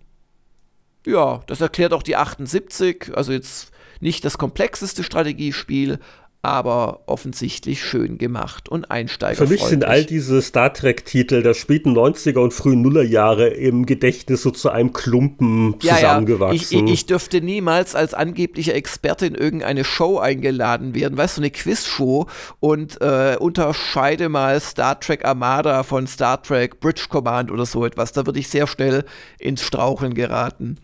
Aber, apropos Peter Steinlechner, du hast dich ja gleich in die Strategie hier reingeblättert, aber der Testteil beginnt ja mit der Action und da ist mir noch Soldier of Fortune aufgefallen, 79% im Test. Und da war ich mal, sicher ein paar Monate vorher, auf einem Preview-Event, vielleicht habe ich die Geschichte schon erzählt, da war ich doch etwas entsetzt, weil Soldier of Fortune war so ein Skandalspiel. Das basiert auf einer Lizenz, also Ego-Shooter, ne, Activision. Und äh, das ist so ein, gibt's das noch? So ein Söldnermagazin. Aber schon ernst gemeint, also nicht so Romanhefte, sondern was der moderne äh, Tötungsspezialist so braucht. Keine Ahnung, ich habe es nie gelesen. Gibt's dann so, so Sturmgewehr-Vergleichstest? Keine Ahnung. Und äh, da wurde also viel Ballyhoo gemacht. Ja, und da kann man die Gliedmaßen und was nicht alles. Also so nicht wahnsinnig geschmackvoll. Und im Rahmen des Presseevents dachte man, tolle Idee, wenn man zur Belustigung mit den Pressevertretern an einen richtigen Schießstand fährt und dass die mal mit echten Pistolen mal rumschießen. Und da habe ich dann gemerkt, dass ich das äh, irgendwie äh, sehr ablehne. Also da habe ich mich verweigert. Komisch. Okay. Also hm. da, also das war mal der Praxistest. So in, in Spielen schieße ich auf alles, was nicht gleich auf dem Baum ist, aber so in echt ah, habe ich da so, so, eine eingebaute Abwehrreaktion. Aber es gab, gab andere Pressekollegen, die hatten damit weniger Hemmungen. Ja, und Peter schrieb, äh, Soldier Fortune ist ein simpel gestrickter, aber spaßiger Ego-Shooter. Hier ist Ballern pur angesagt. Auf Feinheiten wie die Körperzonen achtet man spätestens nach dem dritten Widersacher nicht mehr. Die Feinde sind im Spielverlauf zwar immer besser ausgerüstet, aber im Kern unterscheidet sich der erste kaum vom letzten Gegner. Naja, 79% durchaus gutes Spiel anscheinend, aber auch keines... Und es gab eine deutsche Version, offensichtlich, ne? Ja, aber nichts, was mich irgendwie... Äh, ja, begeistert Ist jetzt hätte. auch als, als Klassiker nicht in Erinnerung geblieben. Nee, bei, bei mir auch ja. nicht. Aber kommen wir doch mal langsam zu den wichtigen, guten, äh, auch hoch bewerteten Spielen der Ausgabe, oder? Hier ist ein absolutes Kuriosum. Ja, im, bei, bei den Rennspielen, wisst ihr noch, vor 20 Jahren, als es ein Need for Speed gab mit nix als Porsches. Das ist so ähnlich wie bei dir im Bürofuhrpark. Ja? Auf dem Gamers Global Parkplatz stehen doch auch nur Porsches rum, oder? Jedenfalls ja, dachte die man. Gehören, die, die, gehören der Firma, die uns hier gerade rauswirft aus unserem Büro, aber lassen wir das. Ähm, oh, ja. Da können wir noch im Off-Topic-Podcast äh, nächste Woche ja, aber in, in Need for Speed 5 war das Porsche Need for Speed. Weiß man eigentlich, warum das so war? Also ich stelle mir immer vor, also man, man hat ja immer ganz unterschiedliche Vorstellungen. Also die einen denken dann, oh, Porsche hat viel dafür gezahlt, die anderen denken sich, oh, Electronic Arts hat immer noch viel gezahlt. Ich vermute mal, dass die einen Porsche drin haben wollten und haben die gesagt, nö, gibt's nur, wenn ihr das ganze Spiel mit Porsche macht und dann zahlen wir euch auch ein paar Euro. So würde ich das jetzt vermuten. Aber weißt du da irgendwas jenseits von Vermutungen? Ist, ist eine interessante Spekulation. Ich weiß jetzt nicht, wer der wem was gezahlt. Ich glaube kaum, dass Porsche ihnen Geld dafür dafür gegeben hat. Aber äh, die Theorie, da könnte was dran sein, dass es hieß, dass okay, quasi also exklusiv machen mussten. Ganz, ganz oder gar nicht. Ja, ja, genau. Aber ja, aber das ist reine Spekulation. Äh, auf jeden Fall, ja, Michael Galuschka, der bekannte Porsche-Fahrer, der schrieb, Nein, nein, nein, nein, nein. das habe ich jetzt nicht gehört. Michael Galuschka war zwar kein Porsche-Fahrer, sondern ein Audi-Fahrer, aber die Beschleunigung und die Geschwindigkeit, die er mit seinen Audi-Flitzern hingelegt hat, war schon Porsche-verdächtig. also nie, nie mit vollem Magen zu Michael Galuschka ins Auto steigen. Das, das war schon immer sehr wichtig. Entsprechend kompetent schrieb er abwechslungsreiche Strecken mit großartiger Grafik. So einfach lautet das Erfolgsrezept des Boulevard Racers. Gefallen haben mir zudem die aggressiver gewordenen Gegner, sowie das, das passt jetzt zu seinen Privatvorlieben, äh, sowie das nochmals verbesserte Schadensmodell.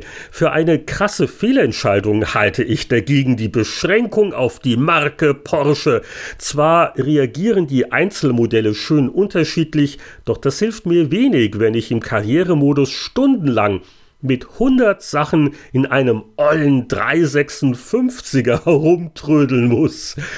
Gas geben ohne Reue heißt das Motto und das wurde wirklich sehr gut umgesetzt. Das ist dann so sein Schlussfazit, dass dann noch die freundlichen 84 Prozent erklärt, aber da merkt man schon den Widerstand des Audi-Fahrers, dass er sich da hier mit irgendwelchen Trödel-Porsches rumärgern musste.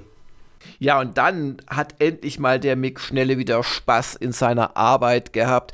Nachdem man ihn immer irgendwelche blöden äh, Möchtegern-Sims hat fliegen lassen, durfte er jetzt in Gunship mit Ausrufezeichen steigen. Das ist wichtig, weil es gab natürlich ein Gunship schon viele Jahre vorher für den C64 und andere. Ja, das, das hatte auch, auch schon Ausrufezeichen. Das war genau dieselbe Schreibweise, deswegen. Stimmt, stimmt, stimmt. Ja, aber auf jeden Fall war das die neue Version für den PC und hatte jetzt nicht mehr nur Drahtgittermodelle oder nackte Polygone wie in den äh, 16-Bit-Versionen auf Amiga, wie es nämlich beim Original war. Ich weiß, dass Mick hat gerade für Retro Gamer da einen Artikel zugemacht Ähm, aber er äh, hat hier die PC-Fassung getestet und die war richtig klasse. Und zwar so klasse, dass wir eine 90% gezückt haben.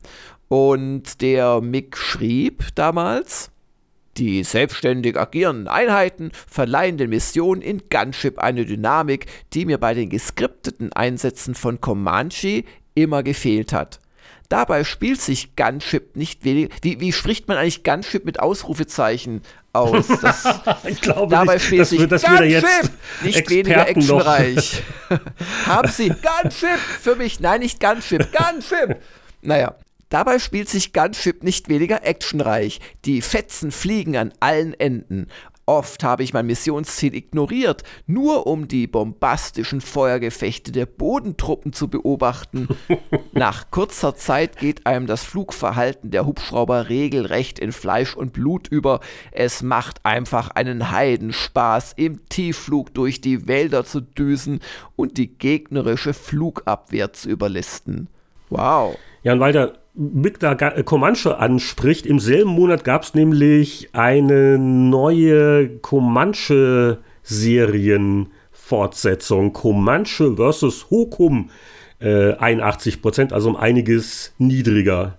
Und der Comanche kommt ja jetzt auch wieder, ne? Also die, die ja, ja, Flugdinger. Ja. Aber ansonsten zu Flugsimulationen, Jörg, äh, haben wir nicht so viel zu sagen. Hierzu auch nicht. Naja, ich finde es schade, weil das also war einer der Tests, wo ich gemerkt habe, dass ich meine Genre ähm, doch geändert habe in den Jahren vor eben 2000 weil äh, früher, also Gunship war auch für mich ein ganz tolles Spiel damals auf dem C64. Also überhaupt, dass da halbwegs flüssige, also halbwegs heißt, es waren wahrscheinlich 10 Frames und nicht nur 5 pro Sekunde möglich waren, also ganz gigantisch. Und, und ich habe auch so andere Helikopter-Spiele wie Super Hui habe ich geliebt und also Hui, nicht Hui aber ich, ich weiß, dass ich Gunship, also das, das Moderne da aus, aus, aus den PC-Zeiten, habe ich zum Beispiel schon gar nicht mehr gespielt, privat. Tja, so kann es kommen. Einen Test haben wir aber noch in der GameStar 5 2000, ein richtiger Knaller hier noch, und zwar Dark Project 2 oder auch bekannt unter dem Originaltitel Thief 2. Äh, das bekam nochmal satte 86% und das war natürlich der Nachfolger von Looking Glass äh, innovativen ja, Schleichpionier kann man wirklich sagen. Ja, ne? kann man sagen. Also es hat ja so ein bisschen die System Shock Ultima Underworld Tradition um das Schleichen erweitert und im Prinzip ein eigenes äh, Genre gegründet, weil ähm, das Dishonored zum Beispiel steht ja heute noch in der klaren Tradition oder auch das letzte ähm, Prey war ja im Prinzip auch eher auf der Seite von dem Schleichen und äh, Schatten ausnutzen und so weiter. Ja, und es gab 86 Prozent, aber auch gewisse Kritikpunkte. Ich zitiere mal den Haupttester, den Christian Schmidt. Wenn ich nach vorsichtigem Anschleichen eine ahnungslose Wache ins Reich der Träume schicke, fühle ich das, was bisher kein 3D-Shooter in mir auszulösen vermochte. Erleichterung, Befriedigung und ein klein wenig Stolz auf meine Leistung. Der größte Knackpunkt des Spiels ist die 3D-Grafik. In Innenräumen zu hässlich, in Außenlevels zu langsam, wirkt sie hoffnungslos altmodisch. Schade auch, dass es spielerisch zu wenig Neuerungen gibt. Ja, und ein Nebentester namens Langer sekundierte, auch im zweiten Teil hat Looking Glass das ungewöhnliche Abwarten, Anschleichen, Ausschalten wieder sehr gut hingekriegt und gleichzeitig die eher mauen Action-Levels des Vorgängers abgeschafft. Hier ein Lianenpfeil, dort ein neuer Gegner, sind mir freilich zu wenig. Ich hätte mir gewünscht, dass die KI weiter verbessert wird und die Wachen nicht einfach nur hilflos stehen bleiben, wenn ich in einen Bach springe. Ja, und das Spiel hat ja Looking Glass leider nicht mehr gerettet, weil ähm, gar nicht so viel später ja. ist ja das Studio, glaube ich, ne, musste, musste nicht machen, weil es, es gibt ja diese Fotos, die ein Mitarbeiter gemacht und veröffentlicht hat, so der letzte Tag bei Looking Glass, wo da noch so die äh, Kartons sind mit, äh, mit Thief 2 oder wo sie noch signiert haben oder irgendwas in der Richtung. Aber äh, ja, das hat leider nicht mehr hingehauen. Ich, ich wollte einfach nur noch sagen, dass ich den ja, Untergang von Looking Glass als eine der ganz großen Tragödien der Spielegeschichte empfinde, weil bis zu dem Zeitpunkt eigentlich alles, was die irgendwie angefasst haben, zumindest sehr gut war. Und die haben wirklich einige ganz grandiose Sachen entwickelt. Terra Nova fällt mir da natürlich sofort ein. System Shock. Das hat sich ja noch weniger verkauft. Ja, ja, das hat sich noch weniger verkauft. Das einzige, dieses Flight Unlimited, da war ich jetzt nicht so der Fan von, aber es ist echt jammerschade. Und das waren auch nette und, und vor allem schlaue Leute da, der Doug Church und so weiter. Ach, schade. Ja, vor allen Dingen, wenn man sich äh, überlegt, die hätten da ein paar Millionen mehr im Rücken gehabt, hätten vielleicht für das äh, FIFA 2 ein bisschen mehr Zeit gehabt, neue 3D-Engine, ne? ähm, ein bisschen ja, zeitgemäßer. Ja. Das hätte einiges bewirken können, aber es hätte nicht sollen sein. Ja, Sonst, wenn man noch zu Ende blättert, also Xbox gegen PlayStation 2, äh, Gefahr für PC-Spiele hat uns natürlich beschäftigt man, man weiß ja jetzt, wie es ausgegangen ist. Den PC gibt es immer noch, ist auch sehr stark in bestimmten Bereichen. Die Xbox gibt es immer noch, PlayStation natürlich sehr stark.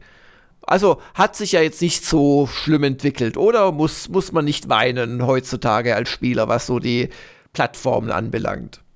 Nein, also ich kann auch äh, ganz glücklich feststellen, die Welt ist nicht untergegangen. Wir sitzen immer noch am PC und spielen und äh, da stellt sich natürlich die Frage, vor welchen Geräten hat man vor 30 Jahren schon gesessen und gespielt?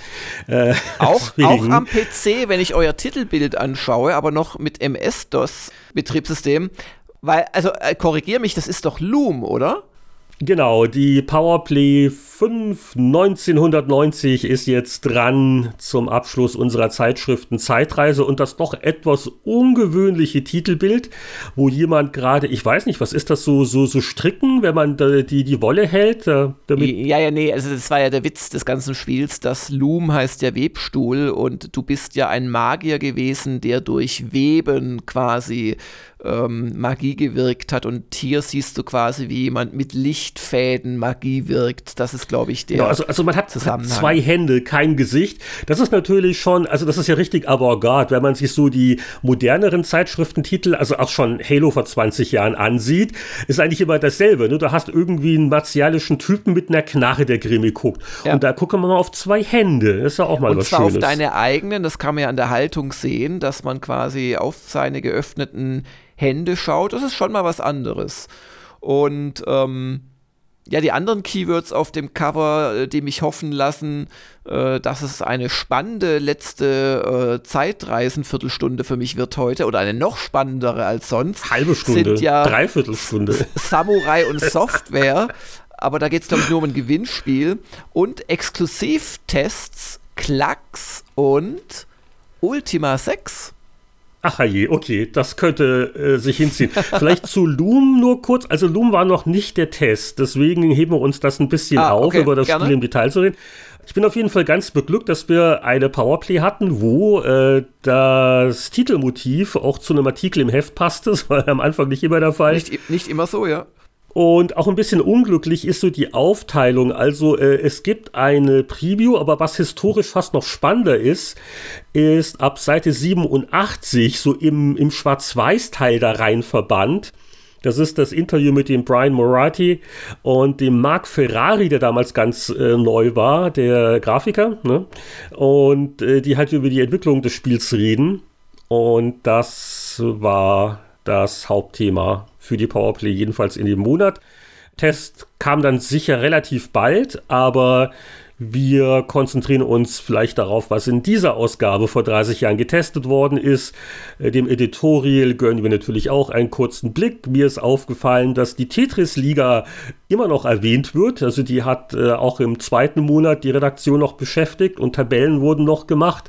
Und äh, man kann im Detail nachlesen, wie der Kollege Hengst es geschafft hat, in einem Monat drei Festplatten zu vernichten.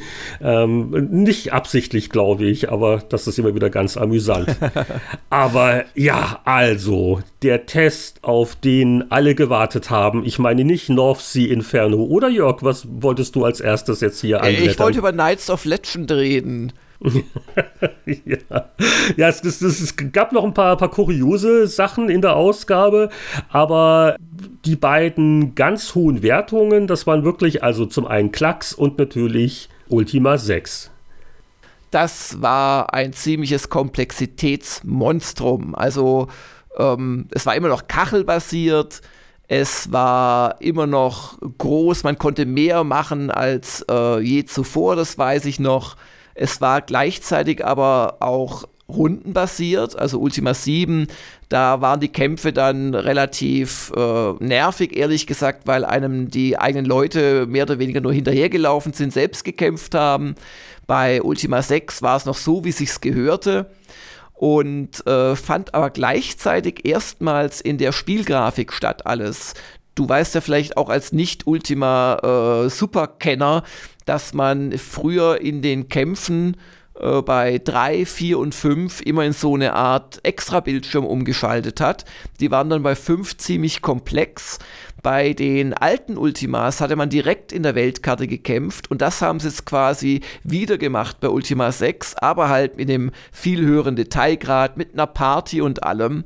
Also es war für einen Ultima-Fan wie mich, war das quasi die Krone der Schöpfung und es hat sogar noch ganz gut ausgesehen aus damaliger Sicht. Ich wollte gerade sagen, nicht nur für die Fans. Ich weiß noch, wie sich da bei uns so Miniträubchen um äh, den PC bildeten, der dieses neue Vorzeige-Luxusspiel darstellen konnte. Weil Ultima 5, das war ja noch quasi Garriott hackt auf seinem Apple II rum. Das war ja noch sehr schlicht von der Präsentation. Und Ultima 6 Ach, war ja das, das, das erste. Du auch nicht gelten lassen. Das war schon Ultima auch wunder, 6, wunderschön. Ultima 6 war noch wunderschöner. Das war schon ein ziemlicher Quantensprung. Äh, das war halt das erste PC-Ultima. Äh, entsprechend äh, grafisch viel aufwendiger. War auch dann, glaube ich, der Punkt, wo dann Gerrit selber auch nicht mehr unbedingt programmiert hat, und sondern mehr halt Design und, und Leitung gemacht hat. Ähm, und also das, das, das weiß ich noch, dass also auch Leute, die vorher mit Ultima so, ja, ja, meinetwegen.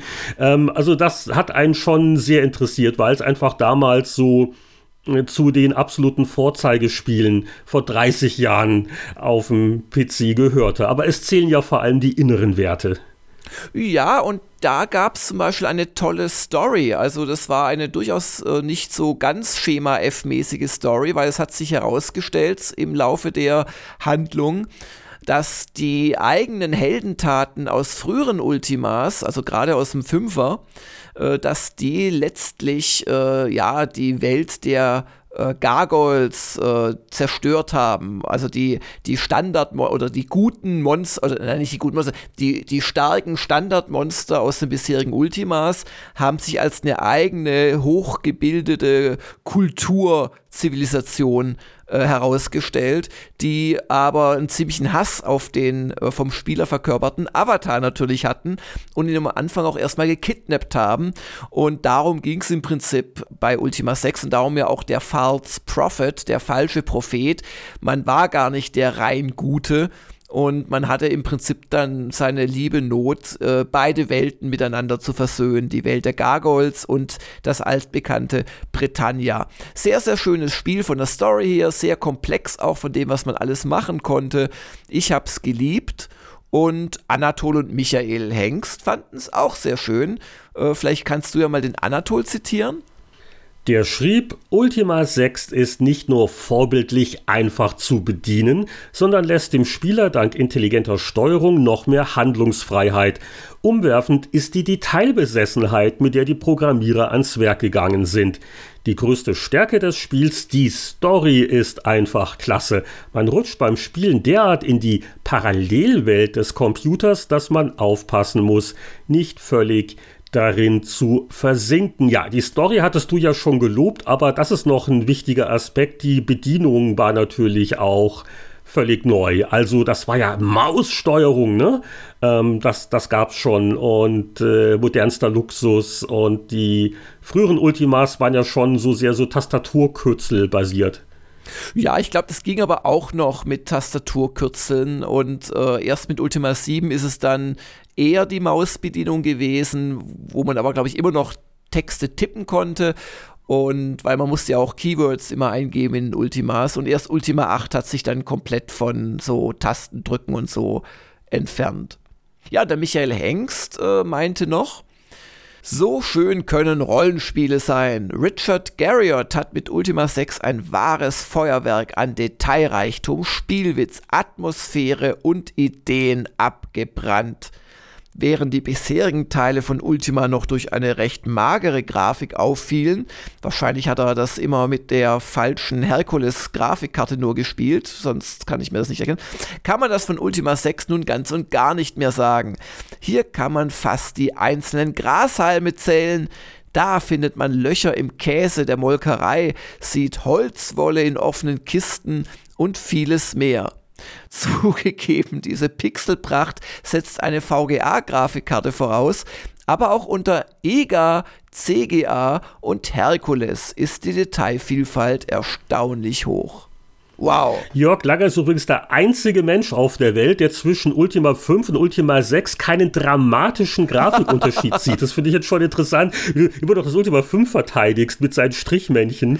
nein, schon, nein, nein, nein, nein. Das sind wunderschöne Strichmännchen. Und sie waren in Farbe. Ja, das war nämlich in Ultima 4 noch nicht so. Da waren die Strichmännchen noch in weiß. Gut, äh, ja, ich, ich glaube, dem haben wir nicht allzu viel noch hinzuzufügen, oder? Ich glaube es eh, dass niemand mehr zuhört nach diesem Monolog, aber. ja, so lange war es ja gar nicht. Nicht ganz so sehr in Erinnerung geblieben ist ein anderes Origin-Rollenspiel, das in der Ausgabe getestet wird. Ich hatte es schon völlig vergessen. Hast du jemals von Knights of Legend gehört? Äh, ja und ich habe es als Raubkopie auch mal installiert, aber dann äh, nicht weit gespielt. Mehr kann ich dazu nicht sagen, aber es scheint mir nicht gefallen zu haben, weil ich habe eigentlich die alten Origin-Sachen fast alle äh, gespielt. Also selbst so Sachen wie Crusader und so, No Remorse, die mir eigentlich gar nicht so super gefallen haben. Also das Knights of Legend muss richtig schlecht gewesen sein. Ich nehme mal an, du hast das damals sogar auf dem C64 angetestet, weil diese Version ist besonders äh, niedrig bewertet worden.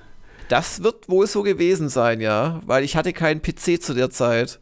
Und wegen, wegen Knights of Legend hast du nicht die kostbaren Stunden im Informatikraum hergenommen. Nee, nee da gab es ja Ultima 6. Also auf jeden Fall, das ist doch so ein untergegangenes Rollenspiel auf dem C64 17 Prozent. Da waren wohl die Lade- und Wechselärgernisse sehr hoch. Auf dem PC 46 Prozent. Aber der Michael Hengst war nicht begeistert. Ein kurzer Auszug aus seinem Kasten. Die Steuerung der Heldentruppe ist trotz Icons und Mausbedienung eine elende Quälerei. Das Kampfsystem ist zwar ganz niedlich gemacht, aber wenn man zum 97. Mal fast eine halbe Stunde braucht, nur um zwei Orks zu verprügeln, dann nervt das ganz heftig. Verdammt ärgerlich ist auch die Tatsache, dass die Helden wohl per Zufall von den verschiedensten Monstern angegriffen werden. So kann es passieren, dass eine Neulingstruppe von einer Horde mordlustiger, super starker Riesen einfach niedergewalzt wird. Und Jan So ist auch dieses Spiel wohl niedergewalzt worden. Hm. Es war aber übrigens nicht der Low-Score in der Ausgabe. Es gab wirklich North Sea Inferno. Das hat die Power-Gurke äh, erzielt mit 15% auf Amiga und C64 äh, hat dann äh, sogar 13% gekriegt. Das nur so noch am Rande. Aber gucken wir uns doch vielleicht lieber das andere, sehr hoch bewertete Spiel an, das es noch gab. Klacks, da musst du mir was zu erzählen, weil das habe ich nicht gespielt. Also Klacks äh, habe ich jetzt gesehen, 89% auf dem Atari ST, wobei das war ja auf allen Systemen sehr ähnlich. Es war ein grafisch relativ einfaches äh, Tüftelspiel. Ich glaube, wir haben es ein bisschen zu hoch bewertet. Das, das war so ein bisschen nach der ganzen Tetris-Euphorie, hat man das als den nächsten Suchtspiel-Klassiker gesehen. Und äh, es ist zwar ein witziges Spiel, das immer noch Spaß macht, aber naja, äh, ein paar Prozent weniger hätten wahrscheinlich auch gereicht. Klacks ist äh, ganz niedlich, weil du äh, stapelst halt äh, Farb. Quadrate und jeder Level hat eine eigene Aufgabe. Also du musst du vielleicht ein X bilden in einer bestimmten Farbe und es gibt dann, ähm, musst du halt so Stapelstrategien machen. Also so ganz entfernt klingt es ein bisschen nach Tetris, aber doch wieder ganz anders. Und der Martin Gaksch, den äh, kann ich ja vielleicht dazu verlesen, der fasst das ganz gut zusammen. Er schreibt, Die Spielidee ist einfach genial und wird mich todsicher auch in den nächsten Monaten noch faszinieren. Da jeder Level eine eigene Aufgabenstellung hat, nehmen die Herausforderungen kein Ende. Schließlich gibt's auch noch den Zweispieler-Modus, geheime Warps und andere Finessen, die mich stunden- und tagelang an Klacks gefesselt haben. Kam übrigens aus der Spielhalle der Titel und ja, kann man äh, auf jedem System dieser Welt äh, schon damals schon spielen. Und ganz nett, aber ja, knapper 80er hm. hätte auch gereicht. Hm. Okay. Also ein Spiel, das ich noch richtig in Erinnerung habe, das habe ich äh, durchaus gerne privater noch ein bisschen gespielt, das war Ski or Die. Äh, und das erinnert nicht nur vom Namen her an Skate or Die, das war quasi der Nachfolger, so ein Mittelding zwischen ähm, Wintergames und Geschicklichkeitsspielen, äh, ziemlich wenig ernst. Äh, da gab es halt eine Schneeballschlacht äh, und man ist mit Gummireifen die Abfahrt runtergeschlittert. Äh, 77% auf äh, PC, hatte ganz hübsche EGA-Grafik. Ähm, das war ein nettes kleines Spiel und ja, so, so ein bisschen unauffällig fast. Hinten im Konsolenteil, so der erste Teil einer klassischen Serie, der ist auch noch besprochen worden. Mega Man. Ich habe davon nur auf irgendeinem Handheld Nintendo äh, mit, mit großer Liebe so eine Rundentaktik-Auskopplung gerne gespielt. Die Hauptserie war mir immer zu schwer, muss ich zugeben. Äh, so, also wirklich zu schwer. So sofort sterben oder nicht zwei Meter nach rechts scrollen schwer. Aber ähm, der Henrik äh, Fisch hat hier der NES-Fassung 72% gegeben. Und es war nur ein Halbseitentest, aber immerhin und schrieb, Mega Man ist zwar nicht der Weisheit letzter Schluss, besticht aber durch seinen abwechslungsreichen Levelaufbau. Einige Situationen des Spiels scheinen nicht spielbar zu sein, Mega Man ist nämlich ziemlich schwer. Trotzdem, man kann extra sammeln, bewundert viele unterschiedliche Grafiken und wird mit neuen Spielsituationen konfrontiert. Also selbst vor 30 Jahren fanden die Tester das schwer. Und, und Henrik war relativ hart gesotten. Also wenn der das geschrieben hat, ähm, dann sind wir, glaube ich, entschuldigt. Weil ja, also ich habe auch, äh, ich, ich, glaube, die, die NES-Mega-Männer, die wurden dann auch eher besser mit den nächsten Fortsetzungen. Aber das ist auch kein Fachgebiet, wo ich jetzt so tun möchte, als hätte ich da viel Kompetenz beizutragen.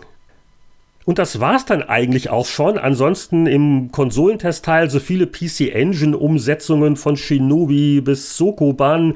Aber wir gucken gebannt auf die Uhr und denken mal, die Batterie der Zeitmaschine ist schon auf Reserve. Die heutige Zeitreise können wir eigentlich beenden. Und damit auch den ganzen Podcast.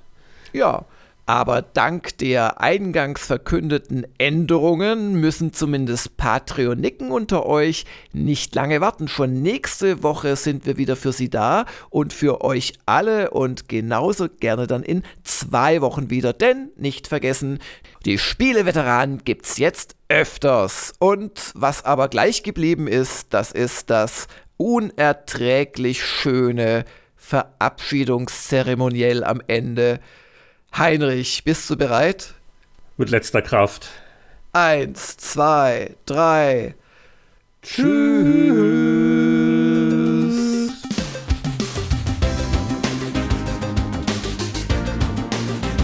Das war Folge 166 des Spieleveteranen-Podcasts, der Beginn einer neuen Zeitrechnung. Seid ihr stark genug, um uns wöchentlich zu ertragen?